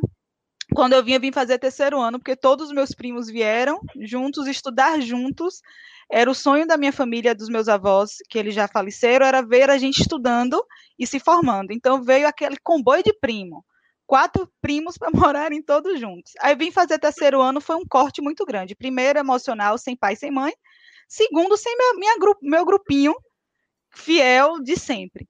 E aí eu fui me adaptar a fazer novos amigos que para mim não, você me vê assim super espontânea, mas eu tenho meus amigos de sempre para sempre. Eu não sou aquela pessoa que faz amizade da vida muito fácil, não, sabe? São sempre os mesmos que estão na minha vida. E fui fazer cursinho e, e agora? Vou fazer o que da, de cursinho, né? Vou fazer, todo, todos os meus amigos queriam medicina. Eu, ah, eu sempre falei ser médica, mas, gente, ó, na área de saúde, eu não sou, não, nunca seria uma boa médica. Eu somatizo, eu não sei nem quem é o paciente, eu vejo aquela amostra, eu já estou sofrendo, sabe? Eu não sou reativa ao ponto de um paciente ter uma parada e eu saber o que fazer. Então, eu queria ser médica, mas eu ser aquela médica de consultório olhe lá. Internato em emergência, eu não ia saber sobreviver. Eu ia sair de lá frustrada. E aí, eu, na época do cursinho, eu fui fazer, vamos fazer teste vocacional, né? Porque enfermagem não dá, assistência não dá, não era. Farmácia eu pensei, mas eu tinha assim, até hoje, amo imuno, odeio bioquímica, não gosto de nada de química, eu vou fazer o quê? Aí fiz teste vocacional, tem lá, biomedicina. Fui ler sobre, descobri que na Baiana tinha, fiz o vestibular e passei. Entrei assim, maravilhada com o mundo da ciência porque desde pequena, vocês lembram de um, não era bem um desenho, é uma série que chamava O Mundo de Bikman? Era do tempo do Gabriel, não é do tempo do Gabriel, não. Aí isso quer dizer, isso é da época de vocês. ah, o mundo de Bigman era um cientista. Mas sabe que, que eu me interessei agora, viu? agora. Ah, você, você vai gostar, Gabriel. É. Coloca aí no YouTube depois. O mundo de Bigman era um Boa. cientista que tinha um laboratório, tinha um rato, que era um homem vestido de rato, e tinha um assistente, e ele ensinava a fazer experiências, e eu repeti em casa, eu amava o mundo de Bigman. Legal. Então, biomedicina e pesquisa e análises clínicas, fui. Então, me encantei pela, pela profissão desde sempre, mas naquele universo da biomedicina, a pesquisa e a docência foi o que mais me encantou. Então, para mim não foi difícil o sair de, da, do interior, porque eu vinha amparada por família, né? Eu tinha meus primos, eu não vim morar sozinha em, em internato, essas coisas assim, não. Eu já vim para morar na casa dos meus avós, que era bem eu e meus primos, mas o desafio era saber o que é que eu vou ser. Aí eu fui por eliminação e cheguei na profissão que eu acho assim extraordinária. E a gente, pelo menos na Baiana, a gente tinha esse incentivo de pesquisa desde o primeiro semestre, apresentar aqueles artigos. Gente, aquilo ali era um desafio. Você mal sabia português, aprendeu inglês. E né, várias histórias, várias lembranças dentro da faculdade. E foi assim que eu me tornei biomédica sempre gostando, mas vale a pena a gente fazer um outro podcast depois que vocês assistirem o Mundo de Bigman para a gente comentar os episódios. Vocês vão ver que não tem Já como não ser cientista. Se assistir o Mundo de Bigman, a ciência puxa. É nítido, é bem legal. Era para criança, Olha, mas desde então. A gente então... vai colocar a imagem aqui do desenho Mundo de Bigman. Ah, o Mundo de Bigman, é, o o rato, que era um nítido que era um homem, mas era um rato, um homem vestido de rato, assim, assim, era bem legal. Aí eu sempre é, gostei, assim foi. Ah, então Daí foi mais pra... tranquilo, foi mais foi. tranquilo.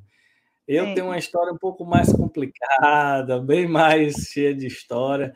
Mas é, é, é, a gente já comentou em outros podcasts aqui o seguinte: esse, esse, essa mudança de cidade para estudar ela é importante para o amadurecimento do, do, da pessoa, do estudante, né? principalmente quem fez faculdade muito jovem.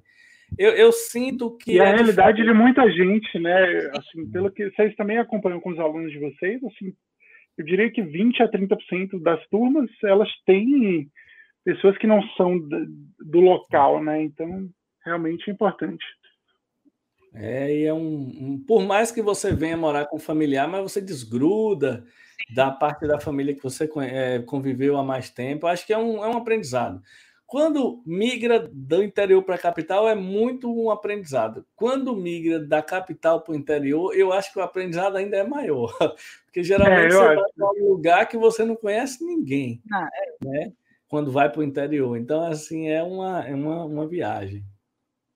É, aprende coisas que, tipo, nunca tinha visto, né? E eu acho que até a parte cultural mesmo, acho que isso talvez seja um, o que mais é levado né, em consideração. Você sim. aprende a ser muito responsável, assim, você não tem com quem, quem te socorrer de imediato. E você aprende a medir as consequências de tudo, assim se eu pegar, se eu comer esse lanche aqui demais na faculdade, eu não vou ter o dinheiro para xerox, eu não vou ter, sabe? Você começa até a criar outras habilidades, porque dentro estuda, não estou dizendo que quem estuda aqui em Salvador, na casa de pai e mãe, não cria essa habilidade, porque a gente tem alunos que moram com pai, com pai e mãe e é, são extremamente responsáveis. Mas você cria um senso de maturidade muito rápido, você precisa aprender a se virar.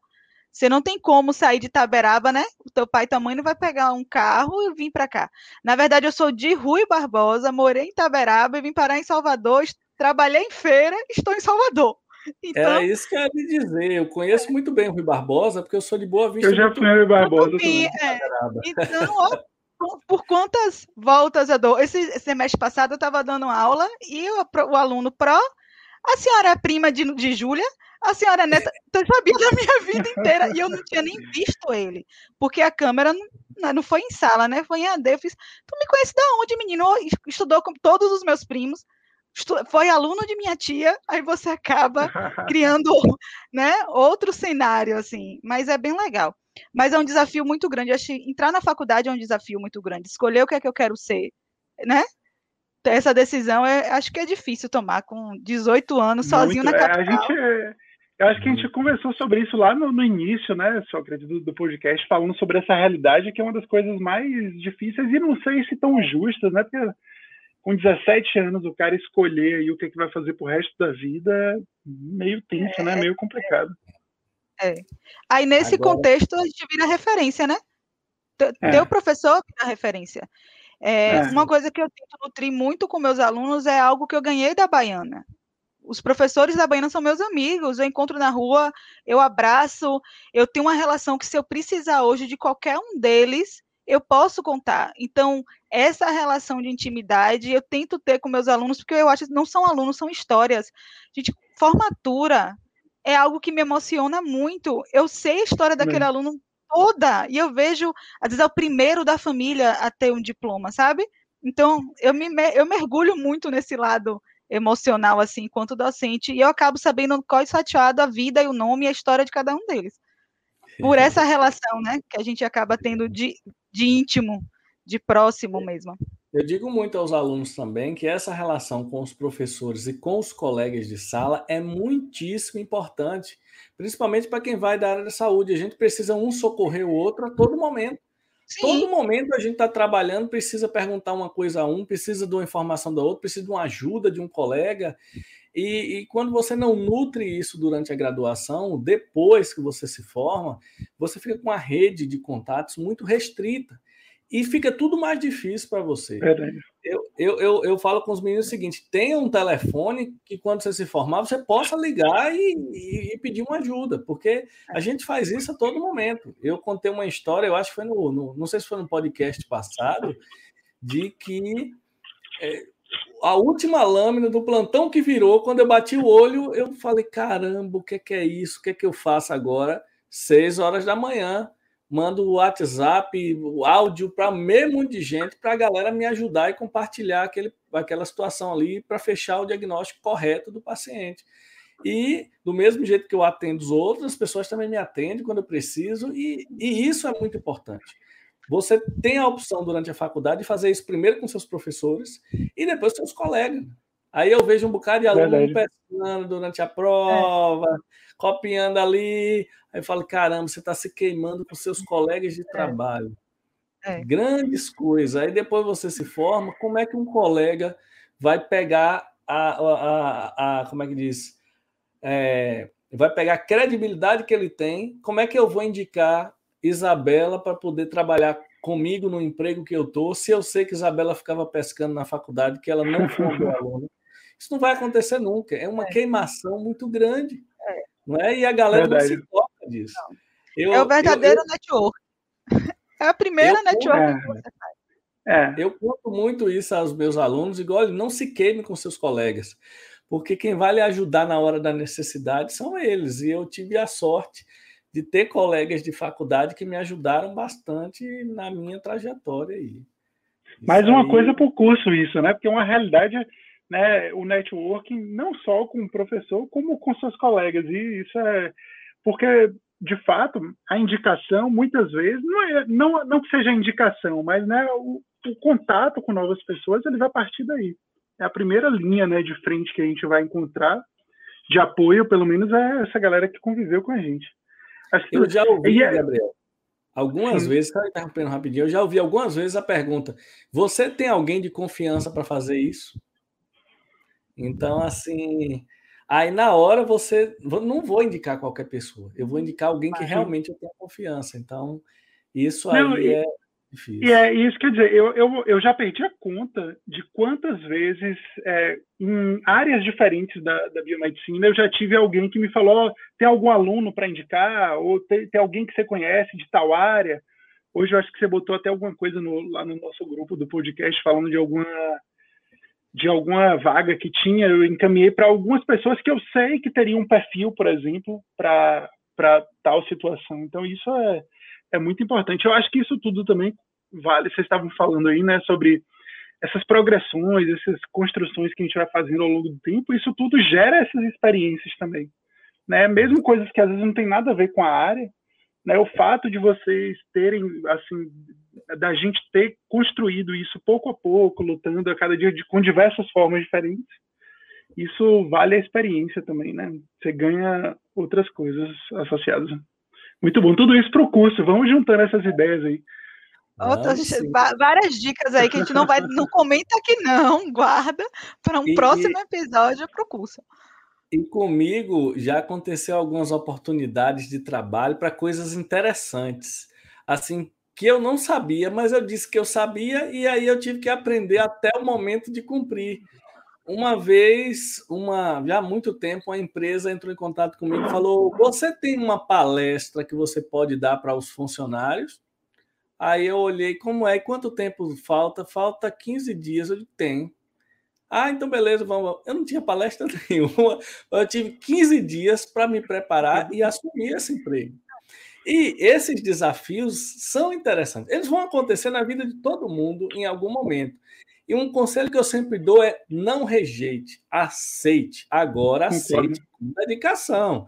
Eu fui, dei uma palestra, parecia que eu tinha 500 anos. Nada disso, eu montei em cima da hora. Várias. É? Concordo também, já, já Isso vai acontecer com todo mundo e com, com os alunos também. E uma coisa interessante que aconteceu é, é, recentemente também comigo foi teve essa questão da palestra que eu falei é assim é muito grande e às vezes acontece principalmente a gente professor precisa dar um treinamento de uma área que a gente não é não é a nossa área de verdade mas a gente aprende a se virar nos 30 estudar e vai para frente e do mesmo jeito que a gente está aprendendo a falar para a câmera quem é que aqui que sabia falar em câmera Ninguém, a gente está se virando aqui agora. Eu, um pouquinho antes, porque eu tinha o um YouTube, é muito importante que os alunos tenham isso em mente, que não pode ficar rejeitando a oportunidade. Eu, é. eu fiz iniciação científica com histopatologia de camarão de cultivo. Imagine aí você trabalhar com histopatologia de camarão. Nunca sabia isso, mas eu queria muito trabalhar com histologia. Só era a oportunidade que eu tive. Então fui lá, pescava o camarão em Canavieiras, que é uma cidade a 150 quilômetros de Ilhéus voltava com o camarão e ia cortar o camarão lá, fazer lâmina permanente e tal. Então, assim, são desafios que a gente tem é, é, que realmente a gente tem que encarar, né? É. Não, essa é uma coisa que eu acho que é importante a gente ressaltar, já que nós estamos falando com alunos, que assim, desafio vai acontecer, toda hora vai acontecer algum. Você não, não é importante, não é interessante você rejeitar os desafios, cai para dentro e dali surge outra coisa boa e tal, e, e aí vai. E aí eu queria saber agora, aproveitar, ah. e eu queria saber agora, Isabela, que você contasse para a gente alguns micos que você pagou durante a sua trajetória, ou em laboratório, em sala de aula, ou em TCC, sei lá, conta aí para a gente. Quem deveria estar aqui são minhas, como eu falei, eu tenho amigas fiéis, amigas, as mesmas sempre, né? Recentemente, é, a gente estava conversando dos micos da faculdade, né? Porque você pensa assim, Isabela sabe falar, mas eu falava tão rápido nesses naqueles seminários de artigo tão rápido que essa história que contaria melhor seria Talita, né? Porque ela anotou no caderno cada dia que eu paguei mico na faculdade e ela lembra dessa história. Mas eu é falava bom não esquecer, né? Anotar é sempre é, bom. A, e na aula, eu não costumo trocar as coisas, as palavras, e eu não costumo falar as coisas erradas, mas se você conviver comigo fora da sala de aula, meu marido o tempo todo dá risada de alguma pérola e Talita até hoje anota as pérolas. Mas a, o ápice, você foi aluno de Ney Boa Sorte, Gabriel? Foi, fui sim. Então, Na epidemia de estatística. Foi é. sim. Quando eu fui aluna de Ney, eu tinha o cabelo vermelho, e eu dormi durante toda a disciplina de epidêmio, passei com 10 e fui monitora. Eu dormia na aula de Ney, por isso, e foi na época de Isabela Nardoni. Então, até sempre ele sempre me chamou de hum. Nard. Lá vai eu apresentar um artigo de Ney. Uhum. Epidemiologia. E não sei o que, não sei o que, não sei o que. Ai. E não sei o que. E falava, falava. Ai, não. Ai, ai, no final da. Sempre com agudo, o ai aumentava cada vez que eu pronunciava o artigo. Ai, ai, Ney, parabéns, Nard. Você apresentou muito bem, mas eu não precisava dos seus ruídos e do seu efeito sonoro. Aí ele me pediu no dia do TCC, pelo amor de Deus, você não fique gemendo na aula da apresentação. Ou trocar ácidos nucleicos por ácidos nucleicos a apresentação inteira. E até hoje Talita fala que não sabe como é que eu dou aula. Talita e Leandro, que são amigos meus, como é que você consegue dar aula se você não fala não fala uma frase correta, Isabela, se você troca as palavras?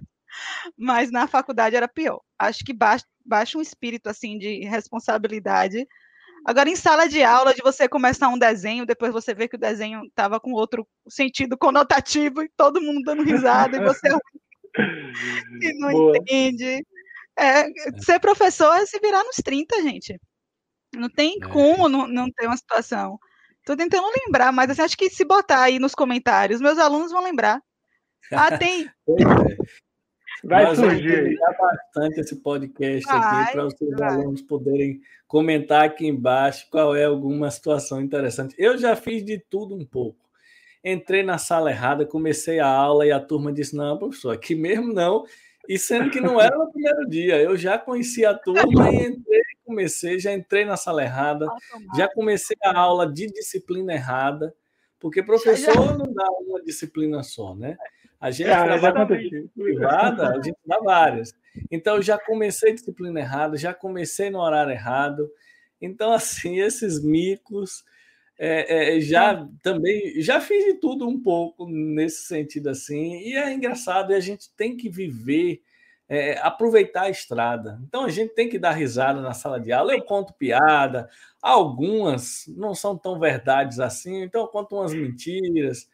É, algumas eu contei duas histórias, virei uma só e aí eu conto. Aí tem hora que eu já acredito que é verdade, sendo que nem era. eu, eu, eu, conto tanto caso clínico na imunologia clínica, alguns são verdade mesmo, porque acontece. Aí um aluno meu, próximo era ter algum amigo vivo, porque a maioria dos meus Todos amigos vivos são testemunhos. Aí, quando eu começo, gente, eu tenho uma história real. Aí um aluno, pró, a senhora é cheia de história. Às vezes é uma história que Sócrates me contou do plantão dele, que eu invento, aumento, sabe?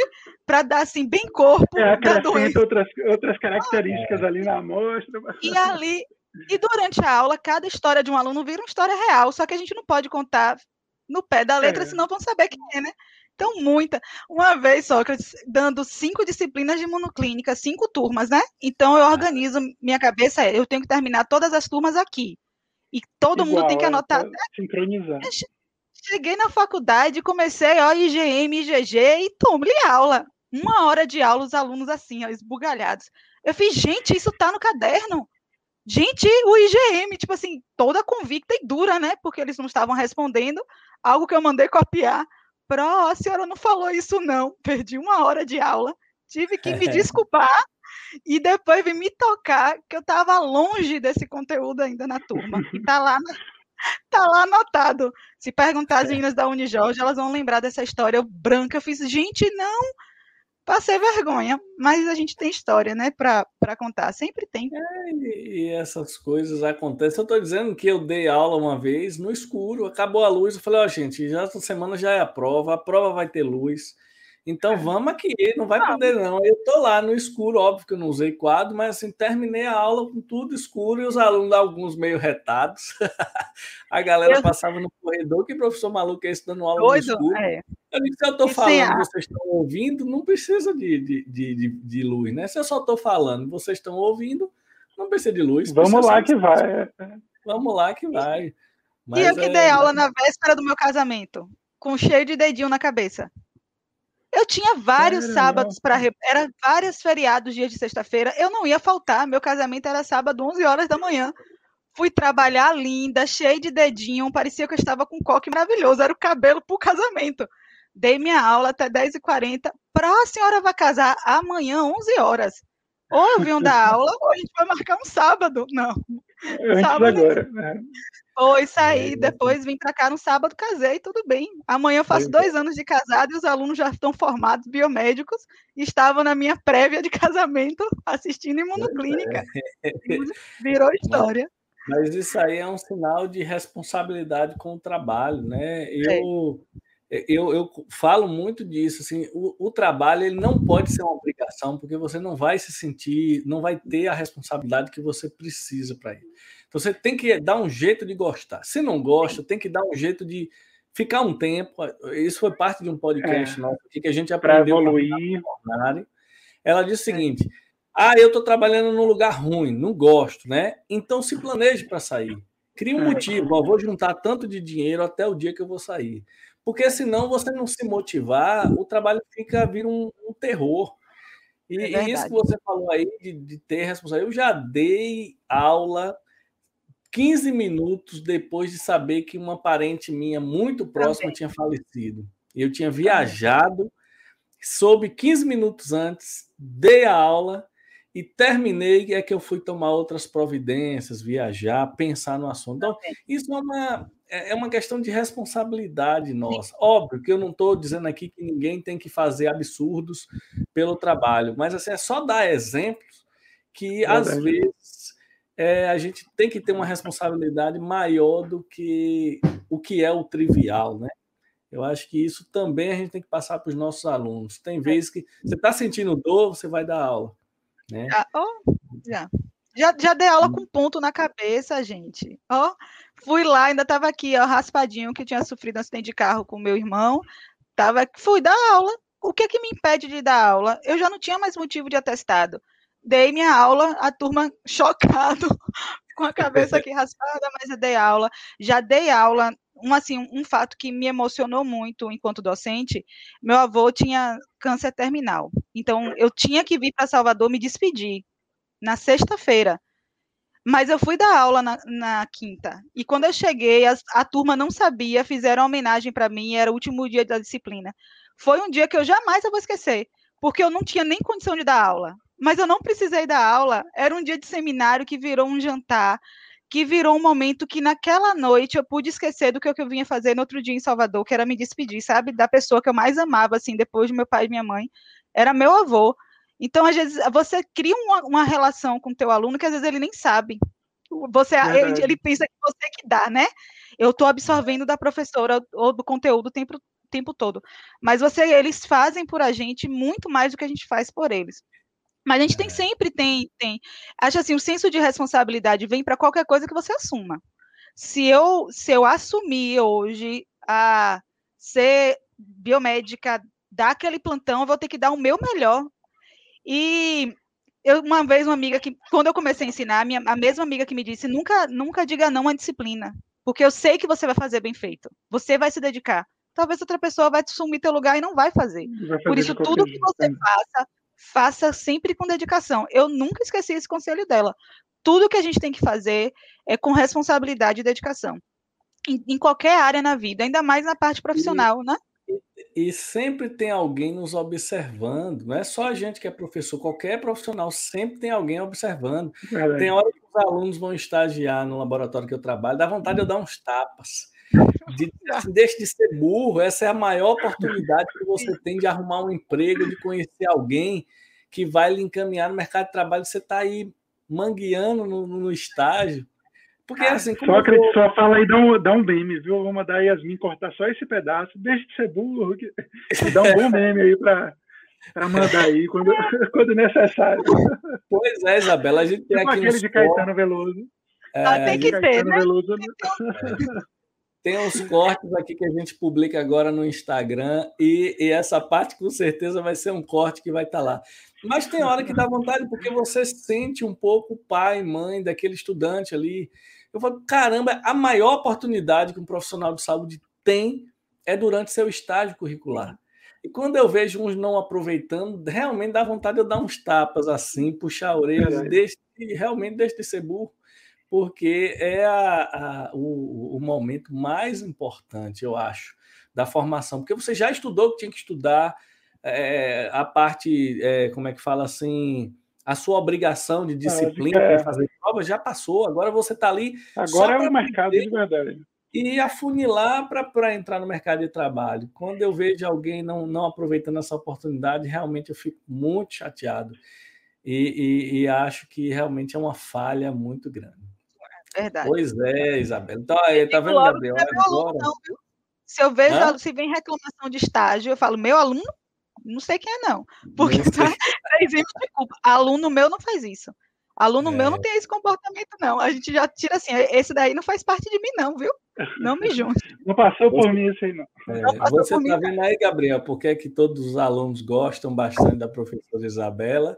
Por causa dessa espontaneidade que ela tem aí, e realmente é isso. A gente tem que, que se divertir lá na sala de aula, brincar e, e passar a parte séria da bronca, tudo isso a gente tem que fazer mesmo para porque a gente está ajudando o pessoal. E às vezes, e eles reconhecem isso. Às vezes um ou outro fica com raiva ali no momento, mas depois eles reconhecem. Depois pensa, é verdade. É, eu, eu, eu vou contar uma história minha de estudante. Eu era, eu fazia iniciação científica com histologia. E de camarões de cultivo. É, de camarão lá de cultivo. Eu fui o aluno que mais estudou histologia na faculdade. Eu tinha uma professora muito boa, muito rígida.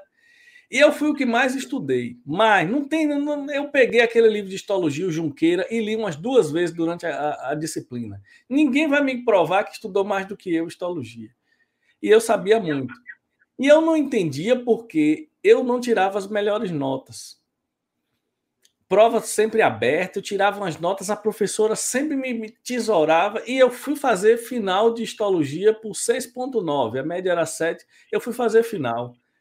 Aí no dia anterior, eu fui na sala da professora falar, professora, tem uma coisa errada aí. Eu ensino histologia para todo mundo, eu escrevo mais do que todo mundo na prova, eu estudo mais do que todo mundo, eu ensino todo mundo, eu estou fazendo final de histologia, tem uma coisa errada aí, não, não, não tem lógica isso. Ela falou: você está preocupado com o quê? Eu falei: eu estou preocupado porque eu não queria fazer final. Ela disse: cada vez que você tira uma nota baixa, você estuda mais. E eu não estou aqui só para lhe dar nota, não, que eu sou sua orientadora de iniciação científica. Faça sua final com seu 6.9 e estude mais ainda, que eu quero ver você aprendendo mais do que todo mundo. Aí eu saí, assim, ela não falou num tom brigando, não, foi um tom amistoso. Mas eu saí, não, não, não gostei muito dessa não história. Não satisfeito, é. Ainda fiquei retado, é, ainda falei, poxa, a minha orientadora fazendo isso comigo, não sei o quê. Mas hoje, eu, eu agradeço muito. Na hora eu fiquei com raiva, claro. Eu sabia mais do que todo mundo e, e, fui fazer final. Eu nunca fiz final de disciplina nenhuma.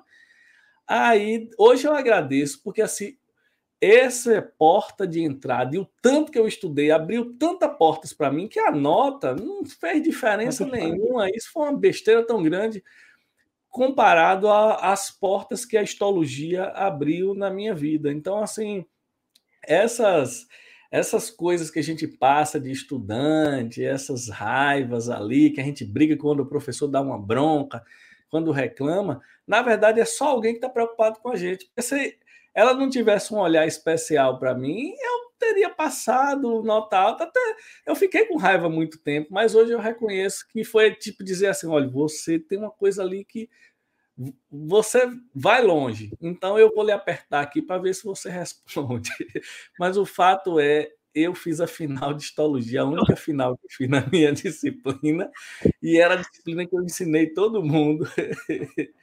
Mas, enfim, é só para mostrar que há formas diferentes do professor. É, é, gente, né, antes de existir coach, já existia professor. Não sei por que inventaram coach, porque professor é coach o tempo inteiro. Todo professor é um pouquinho coach. Todo professor é um coach. A gente sempre tem um conselhadagem. A mesa da gente é sempre quase um consultório psicológico, a gente conversa, a gente troca experiência, e às vezes a gente vê que às vezes o aluno tem um potencial diferente, aquele ali a gente tem que dar uma atenção.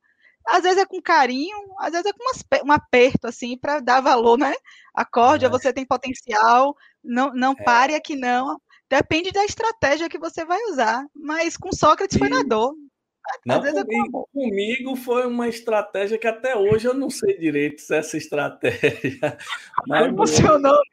É, agora, uma vez eu tive a oportunidade também, um aluno perdeu lá na disciplina, foi, foi não sei se foi reprovado ou se foi para a final, uma coisa, ele ficou muito triste, muito retado. E eu era um dos professores da disciplina. E ele ficou muito retado, muito chateado, muito decepcionado. E eu fiz mais ou menos isso. De chegar para dizer assim: você está preocupado com o quê? Por causa dessa porcaria dessa nota. Nota é uma besteira, deixe de. Abra sua cabeça. Eu não estou nem aí para que você tirou essa nota baixa. Você é um profissional e isso não vai fazer diferença nenhuma na sua vida. E aí, olha, óbvio, não foi a mesma coisa, né? É, o caso que foi comigo foi muito pior. Mas esse eu fui depois para segurar. Quer brigar? Então brigue comigo. Mas tinha que ser assim, não fique preocupado com isso. Aí depois que se formou, esse aluno várias vezes ele me mandou mensagem dizendo assim: "Porra, professor, naquele dia que eu estava arretado, só o senhor que teve coragem de ir lá falar comigo e, e, e falou um monte de coisa na minha cara e realmente eu reconheço que aquilo me deu um estímulo. Então essa psicologia aí reversa de às vezes o aluno tá arretado, eu acho que funciona também né? Porque eu, eu, eu, eu, quero muito que eles entendam que eu não estou nem aí para a prova. Prova para mim é uma besteira, não estou nem aí. A gente olha ali o aluno na sala, eu quero saber o que é que ele está produzindo, o que é que ele aprendeu, como é qual é o raciocínio que ele está montando. Eu não gosto de fazer, nem de aplicar, nem de corrigir. Prova eu não gosto de nenhuma dessas três coisas. Faço eu porque também. eu mas, assim, é, é, é, é, importante nesse momento que a gente está aqui falando de, de professor, deixar claro, é isso, eu não estou nem aí para a prova mesmo, não. Mas Também. faz parte do processo e é importante que eles é, é, cresçam ali como profissionais. Estudante, daqui uns dias já está todo mundo no mercado, então isso é extremamente é, relevante, eles mostrarem para a gente que eles vão ser um bom profissional, não é nota de prova, essas essas coisas assim que fazem a diferença, né? Mas Sabe é... que esse, essa, essa, essa pegada aí de ideias e, e de coisas para os alunos estavam me abrindo minha mente aí para um bocado de ideias, viu, Sócrates, para gente, a gente fazer. Uma delas, sabe o que eu estava pensando que a gente podia fazer? Mudando aí um pouquinho de, de rumo, que eu acho que é uma coisa legal. Uma, você falou aí da. Você tinha perguntado para para Isa os, os micos que ela já, já passou e a gente foi, tipo, a gente pode ou convidar alguém ou com a gente mesmo gravar, assim, tipo, cinco micos que a gente já passou, tipo, é, dez melhores assuntos que a gente gosta, essas, essas coisas acho que podem ser boas ideias aí para a galera, que despertam curiosidade dos alunos nessas né, coisas. E outra, né, justamente pensando aí nesses nesses perrengues, nessas coisas, contar um pouquinho, tipo, mais especificamente a dificuldade e como esses, essas dificuldades deixam a gente bem versátil, né? Você tipo, falou aí, enfim, de todas essas experiências que vocês dois falaram, acaba dando margem para a gente falar de muita coisa. Então a gente pode tipo, sortear alguns temas para falar tipo, também sem pauta, sacou? É. Tipo, pegar uns, alguns temas na hora e aí com o convidado mesmo a gente pode tipo é, reserva um tempo da, da, do, da, do bate-papo para pegar dois ou três temas aleatórios, vamos assim, que a gente pegar e, e comentar sobre aquilo. Boa você, ideia, né? você, nesse bate-papo de hoje, tomou vinho sozinho. É. Nem avisou. Eu, nem, eu é. nem sabia. Que... Nem anunciei vocês, né? Pois é. Super eu estou de olho aqui. É, ele, ele, ele não avisou que ia tomar suco de uva, senão a gente tomava também. é só para mostrar, Isabela, que a ideia do nosso podcast é esse bate-papo aqui, que a gente não sabia o que, qual era o assunto que ia sair. E a gente vai conversando aqui, e ainda mais se a gente estivesse tomando suco de uva integral, como ele está tomando ah, é. aí, aí é que a conversa aí, rende. Aí, é, que, aí, aí, aí bloquear a mente para lembrar vários detalhes que nesse, nesse momento a gente não lembra, né? Porque o álcool é, desbloqueia. E o, e o aprendizado é mútuo. Todo bate-papo aqui a gente aprendeu algumas coisas, a gente contou experiências e, e foi muito legal. Só isso já vale a pena o nosso, o nosso podcast aqui que a gente faz. E, e a gente está variando bastante. As pessoas já teve de música, né? Na semana passada a gente publicou de música, que foi muito legal, muito galera. Legal. Já teve com psicoterapeutas, né? já teve com coaches, já teve uma galera legal aqui. Foi, eu acho que Isa é a décima primeira, eu acho. Não é a décima é, segunda, é a décima... Eu acho que até mais, é décima primeira participar. Eu acho que é a décima primeira, é. E vai ter de tudo um pouquinho aqui. A ideia é essa, é bater esse papo que a gente está batendo aqui e não, não sem muito roteiro. E no final sai umas saem umas pérolas aqui.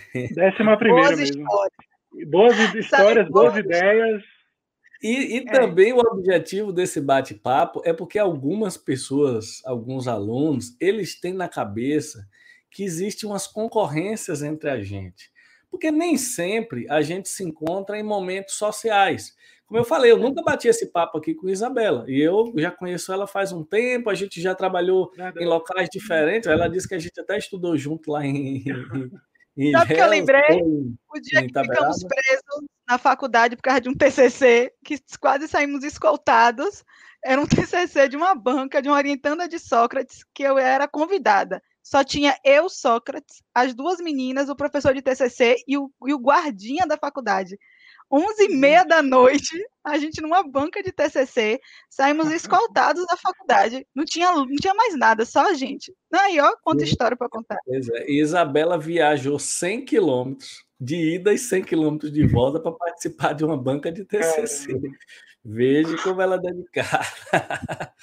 e, e, isso que eu estava falando aqui, eu queria é, é, é, esse podcast, entre outros motivos, tem um desses objetivos, né? É, é muito, é uma coisa muito é, é, pequena a gente pensar em concorrência entre nós. Nós somos três imunologistas aqui. A Isabela dá aula de imunologia. Quando eu vejo ela puxando um tema no Instagram, que alguém vem me perguntar, eu digo, ó, oh, toma aqui, arroba Isabela. Eu também, eu anuncio todo mundo, não tenho problema. Que, é, que é ela quem está falando. Gabriel tem um Instagram, não sei se Isabela sabe, o Biomedicina Bahia é dele.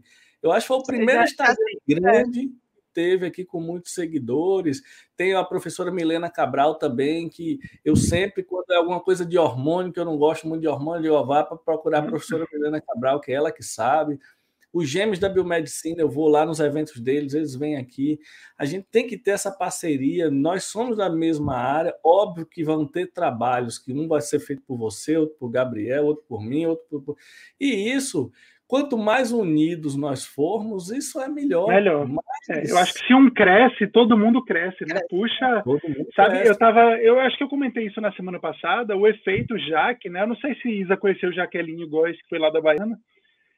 não, não conheci, ela formou depois. Ela, na verdade, ela quando eu estava saindo, acho que ela já estava entrando na faculdade. É, a gente tem ela alguma, formou, acho que 2012 ou 2013. E o efeito dela para a biomedicina foi genial, né? Esse semestre está cheio de aluno novo e, e, e, assim, pessoas que estão conhecendo mais a biomedicina. Então eu acho, concordo completamente com o Sócrates. Um sobe, todo mundo sobe também. Claro. Fundamental. Todo mundo sobe junto e não só a gente aqui, é, é, nem em todas as áreas, né? Os, os alunos, eu, eu falo com os alunos que quem é bom quando um aluno só é bom numa turma, é ruim, é um mau sinal. Verdade. Ele vai automaticamente ele vai baixar o nível se ele for sozinho, mais dedicado na sala. É bom quando a turma toda é boa, porque aí puxa você para cima. Você não se acomoda, né? E é muito importante a gente passar isso para os alunos. Não, a gente não tem que ter concorrência nenhuma, nós somos colegas e não tem ninguém melhor do que ninguém. Hoje, se a gente fizer uma seleção, aí Gabriel passa, a gente perde, não tem problema nenhum. Amanhã. Ainda fica é feliz. É, Ainda fica feliz, feliz pelo outro, né? É, é amanhã comemorando o outro. Eu passo, você perde, depois a Isabela que passa. Então, assim, não tem isso. Cada dia vai, ser, vai, vai surgir uma oportunidade para um que eu quero é que cada vez mais tenham pessoas com projeção igual. Eh, Gabriel citou aqui de Jaqueline, que é uma projeção de biomédica, de pesquisadora, vai fazer campanha publicitária, tem que fazer mesmo, tem que fazer sim. Com certeza. Tem que fazer a campanha publicitária. Óbvio que um pesquisador ele tem mais cuidado, ele vai procurar saber mais do conteúdo, até muito mais do que outras pessoas. É, até do ponto de vista científico mesmo, verdade. E tem que fazer isso. Quanto mais ela se destacar, para mim, eu ainda pego uma pontinha. Pega carona, pega o vácuo aí. Pega um carona, e a gente tem que andar assim mesmo. Né? É, é, é, eu, Isabela estava falando de não sei o que uma vez comigo, e eu falei: olha, você tem todo o perfil de entrar na rede social, não para passar todo dia publicando, mas se ela se dá tão bem na sala de aula, como vários alunos já me falaram, que ela é super extrovertida, não sei o quê, tem tudo a ver com as redes sociais se jogue, se jogue aí, que alguma coisa aparece, né? Alguém vai lhe ver, alguma oportunidade em algum momento vai sair, ou pelo menos você vai se divertir, ou pelo menos a gente vai é, aprender um pouquinho lá no seu, na sua rede social, porque não tem outro jeito, a gente vai fazer o quê? Em 2021, a gente tem que entrar na rede social de alguma forma. É, né? De alguma forma tem como. Ou e Sócrates me incentiva, viu, Gabriel? Aí quando eu coloco uma coisa, ele aí, eu fiz, ainda estou aprendendo. O TikTok ainda não consigo mexer, ainda estou tentando me situar. Acho que eu não sou da geração do TikTok, mas sempre que tem alguma coisa, a gente troca figurinha, a gente por atrás dos bastidores. A gente conversa sempre que eu preciso. Sócrates, isso aqui, me ajuda aqui, como é que é, e, e vice-versa, na, na um, um, olhar, uma conversa rápida no corredor, na sala dos professores. A gente nunca tem tempo, acho que a docência tira um pouco do convívio, assim, de sentar e papear, papear bom, como foi hoje, sabe? Isso aí a gente realmente Muito não bom. tem tempo.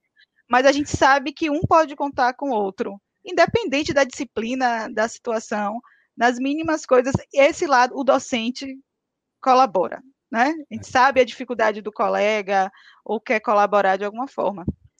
Mas não, vou tentar aí ouvi os seus conselhos. É. ouvi não, você já ouviu bastante, é, já ouviu. publicando é. bastante coisas. Ainda não gente... sei editar, é tudo num, num, como na sala aí, de aula, de uma vez só, e a gente vai aprendendo. Né? A gente tem que ocupar esses espaços, porque senão fica ocupado por pessoas que às vezes falam, fica muita gente falando muito bobagem. Então uhum. tem hora que a gente tem que é entrar, até as nossas bobagens são com responsabilidade, né? É. Todo mundo fala Verdade. bobagem. Então, se você falar uma bobagem com responsabilidade do assunto certo, não tem problema nenhum, né? A gente está aí para aprender. É. Na nossa área, até responsabilidade social, gente. Todo mundo é imunologista agora. Eu não aguento mais falar em GMGG. Todo mundo sabe interpretar tudo e todo. Você está no ponto de ônibus, a pessoa Verdade. fala que está com Covid, qual anticorpo, antígeno a imunologia é muito mais profunda e detalhista do que isso, do que só um IgM. Os grupos de família, os grupos é. de família é o papo que rola aí. e agora a vacina. É. Quem aguenta mais esclarecer? Nada de vacina, todo mundo está achando que tomou a vacina é super-homem, então você acaba por responsabilidade social. De, antes de mais nada, é isso que eu falo com meus alunos: você, você tem que aprender por você e pelos seus. Comece fazendo o diferencial dentro da sua casa. Porque a partir daí o conhecimento a gente vai tirando, desmistificando essas fake news e esse GMGG que eu não aguento mais. Explicar eu, por quê. Pois é, era um é. assunto que eu adorava, já estou com raiva do assunto. Também ranço. É, é engraçado, eu acho que de, de nós três aqui, quem mais tem hate sou eu. Rapaz, eu recebo cada pancada no, no, lá no meu YouTube, cada pancada mesmo. Por quê? Porque eles querem que eu diga sim ou não. É assim, não é assim. Como é que um imunologista tem condições de dizer sim ou não? Existe alguma situação que você diga sim ou não? Não tem. Aí eu falo depende. E aí vou explicar os as possibilidades, né? Algumas, por exemplo. Aí pronto, aí a pancada tem uns que reconhecem, falam, poxa, professor, obrigado, gostei do vídeo, foi bem elucidativo. Já tem outros que falam, enrolou demais.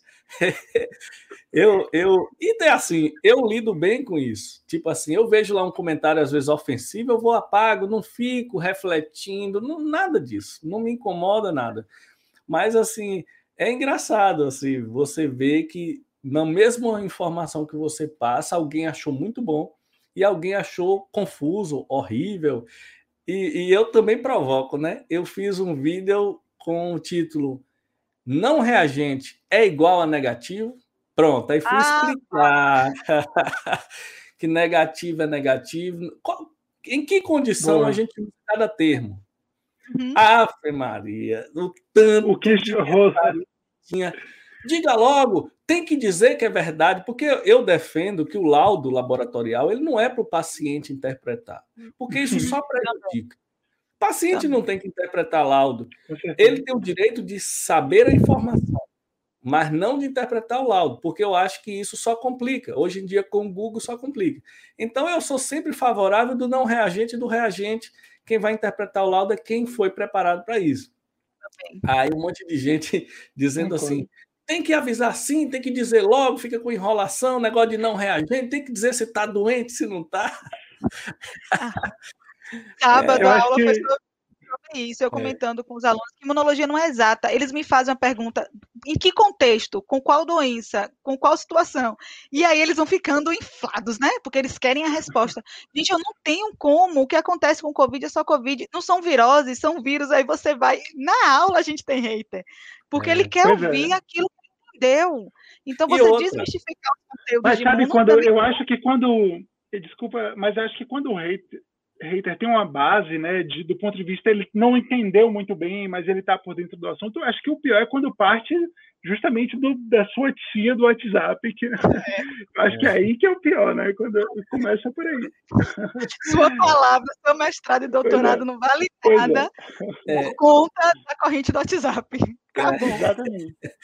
Mas é, é, é, engraçado que é, é o seguinte, na imunologia, é bom aqui que nós somos três imunologistas, dizer o seguinte: uma situação específica, você pode dizer que sim. Aí eu analisei outra situação específica, eu digo que não. Por quê? Porque o contexto é mais é importante. É diferente. É. É, o, cada contexto, imunologia, um IgM pode significar uma coisa muito grave, uma coisa muito boa, uma coisa, ou, ou nenhuma coisa. Aí é difícil você passar isso para as pessoas, porque imunologia é muito depende, depende, depende do momento, depende de não sei o que, depende de não sei o que. E é difícil, mas a gente está aí para isso, né? Nós Eu acho que hoje você está ganhando. Curiosamente, meus haters sumiram no último ano, mas até, ah. sei lá, até o ano passado tinha um bocado aí. Ah. Enfim, tinha um bocado. Eu fui preparar esta fase, eu não estou nessa fase ainda. É, então, na verdade, né, quando, tudo que, tudo que é, é, é, polêmico ou que, enfim, ou que é um debate mais amplo, né, surge pessoas que não concordam. E eu acho que na internet a galera meio que cria coragem porque no pessoal, né, não ia provavelmente acontecer dessa forma, pelo menos. Geralmente a pessoa é mais educada, sendo que na internet ela é mais não, cria não coragem. De... Olha, eu não tinha hate até eu falar de vacina. Meu canal tem tudo. Quando eu fui falar de vacina, aí pronto, aí apareceu todo tipo de coisa, não sei o que e tal. Mas assim, é, psicologicamente, Isabela, você tem que estar preparada para isso, porque a galera fala. E se você fosse debater, você já está é. errado. Se é. você fosse ofender, você está mais errado ainda. Porque assim, se eu fosse me ofender, todo dia eu estava ofendido. Olhe lá para você ver, é porque eu apago. Quando eu vejo, eu apago logo, nem leio. Eu digo, não, isso aqui não. Isso aqui não. Porque eu não posso. É bom deixar para. É, eu, se fosse você, eu deixaria para guardar como um troféu. Mas, é, é, ou não dá para ocultar, não, no YouTube? Devia dar para ocultar. Mas olhe, sabe por que eu não deixo? Porque, assim, às vezes o, o é desinformação, tem uma né? informação né? errada. Então é. não adiantou eu fazer um vídeo para alguém dizer assim, tem muita gente morrendo por tomar vacina. Aí, tipo assim, não adiantou fazer um vídeo Verdade. explicando uma coisa, se alguém bota uma informação dessa, aí é, se eu não é. respondo, começa a ter gente curtindo isso, e aí depois isso vira o assunto mais importante. É, não, do... eu acho. É. Quando, é, quando é desinformação, é complicado, verdade. É. Mas eu, eu atualmente eu sou assim. Se ou xingamento ou desinformação, eu apago. Porque não dá para alguém dizer, vai estudar imunologia. Eu falo, porra, velho, eu faço isso todo dia. Você pega. Vamos comparar aqui que é para o público leigo e vai mandar eu estudar imunologia, sendo que eu não falei nenhuma bobagem, aí eu, eu não deixo, não, porque, né? Não dá para você ficar se ofendendo assim. Aí você responde mais? Mais imunologia. É porque eu acho que, tipo, no YouTube, você não. É uma diferença aí, tá vendo? Uma vantagem do Instagram, por exemplo, é que quando o cara comenta lá, o hater comenta, você no YouTube não dá tanto para você ir no perfil e ver as características dele. Mas quando é no Instagram, você clica ali no perfil e você começa a ver que tem até um padrão. Né, é. do, do hater, é, assim, um padrão de, de hábitos ou de alguma característica em comum. Aí eu desconsidero, mas eu sempre deixei, eu acho que eu nunca paguei nenhum comentário. Ah, no YouTube eu tiro, porque e, e, também tem muitas pessoas que usam duas contas do Google, uma para ficar fazendo esse tipo de coisa e outra para poder. Anônimo, né, verdade? É, o, o, o, tinha um cara me esculhambando em vários vídeos, ainda bem que dá para bloquear no YouTube também. O cara me esculhambando, não sei o que. Aí quando eu fui olhar, o nome do cara era Deep Web. Ah, isso é nome de, de, de, de, de, de e-mail de alguém? Eu falei, ó, velho, vou bloquear logo esse, esse e-mail aqui, porque Isso que é o pior, que a pessoa às vezes ainda tem, né, não tem coragem de, de, de mostrar quem ela é de verdade, né? Sabe o que aconteceu? Eu não sei se eu já contei esse caso aqui. Eu lembro que acho que foi uma das coisas piores assim que, que rolou comigo no, no Instagram foi eu tinha postado alguma coisa de eu não lembro se foi contra Bolsonaro alguma coisa ou foi contra alguma coisa que ele tinha feito e aí o cara pegou minha foto do, do foi no meu privado eu postei no, lá no, no do biomedicina ele pegou minha foto do privado aí postou no, no stories esculhambando esse biomédico não sei o que não sei o que não sei o que aí alguém me mandou aí eu dei print né e aí, por coincidência, ela é daqui de Salvador, trabalhava em um laboratório conhecido daqui e tinha amigos em comum. Eu só escrevi para ele, beleza, tô mandando seu, me xingando todo, tô mandando seus prints aqui pro RH do, do, do laboratório, não sei o que, não sei o que. Depois, por ter amigos em comum, ele me pediu mil desculpas. Eu falei, se retrate, então ele botou no, ele postou no stories pedindo desculpa. E depois que eu falei que ia mandar para o RH o print. e teve Porque outros, ninguém teve alguns sabe onde gira o mundo, você não sabe as conexões que você tem. E o peso da sua palavra, ele esperar que você ia, ia saber onde é que ele trabalhava. pois é. Aí se ferrou. Teve, teve muito caso. Eu fiz muita denúncia aos conselhos regionais muita denúncia. A galera fazendo bobagem aí na internet. Então, mas enfim. Eu, eu puxei esse assunto para dizer a Isabela que se acontecer com ela, sinta-se é, é. dentro é, do, da normalidade. É, eu vou estar inclusa, né? Nesse momento eu estou, é. não tenho, não tenho hater, mas vou me sentir pode falar, pode falar com a gente que a gente é, agora é engraçado porque geralmente é, uma vantagem de, de, ser professor e de ter outro, de ter uma galera que segue você. É que você às vezes nem precisa se defender a galera mesmo vai lá e começa a escrever e por você. É, Às vezes você nem precisa falar nada que a galera já respondeu lá por você. Então isso é, é mais, muito legal.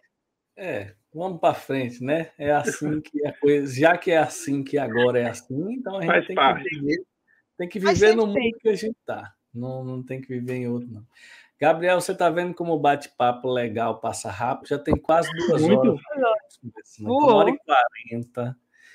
E aqui, com certeza, se a gente tivesse tomando vinho como você está tomando Poxa, sozinho. É a gente... que assim, é muito. Aqui já está indo quase a. Viu? E sexta é dia a... de vinho, segunda não. É. Segunda, é... mas hoje eu fui, eu fui, comemorar umas coisas aí. aí... a gente, na semana que vem, a gente vai, a gente vai gravar com a Aline, viu, viu, viu Isabela? Viu? Maravilha, ótimo. Que essa semana a gente vai, vai, vai, gravar esse mês praticamente só com, com. Eu acho que quase todos são professoras, né, Gabriel? São todas é, mulheres, é, mas é. são. A Aline tem muita história, viu? Aí, bastidores de coordenação. Pergunte aí, Aline. Ali tem, Ali é. Vai e ela tem um primeira... jeito firme de resolver as coisas. Vai Amo ser a trabalhar com professora coordenadora que a gente vai conversar aqui e eu acho é. que vai sair também um monte de história legal. História, Aproveite e nos ajude, diga a ela que a gente não vai morder ninguém porque ah, ela está meio. Agora tem que ver só. Ai, tem que ter a participação de Marina. Porque eu, eu brinco pra, com a Aline, viu? Um be... Marina é filhinha dela, de três anos. Eu mando um beijo para minha amiga Marina. Que, quando juntar de Sócrates, se juntar de Sócrates e a de Aline, faz um podcast só delas. É, faz, a de Sócrates às vezes já entrou aqui no vídeo, abriu ali a porta. É, eu vou lhe mandar o, o, link do, do Instagram que a gente que, que ela entrou aqui no meio do podcast para você ver. Assim se tiver com a Aline, faça um erro de gravação. Porque no dia que Marina não aparece, eu sinto falta. Eu pergunto, Line, cadê Marina? Ela, ela é única, ela já é biomédica, coordenadora júnior da Unijorge. Maravilhosa. Isabela, queria agradecer muito esse bate-papo aqui. Foi muito legal. Muito legal mesmo, a gente riu bastante, realmente é muita história que a gente tem. O bom de podcast é que a gente pode, hoje a gente grava, saem uns assuntos, a gente pode convidar para participar de outro em outro momento, é outras histórias, e, e, e eu estou achando muito legal esse projeto nosso de podcast por causa disso. É, a gente não fica limitado a uma coisa só. eu lhe disse várias vezes quando eu convidei, eu digo, olha, não é uma entrevista, é um bate-papo. É. Nós vamos falando o que vai surgindo, porque é essa a ideia do nosso podcast. Foi muito legal. Foi um prazer, Isa. Prazerzão. E realmente um prazer. E, e eu tenho certeza que a galera que vai assistir vai gostar bastante desse nosso podcast de hoje. Foi, é. foi leve, para começar a semana leve, né? Só é. conversa, histórias, compartilhando histórias. Foi muito bom. Muito bom. Amei. Com certeza. Valeu, tchau, obrigado tchau. aí. Obrigado,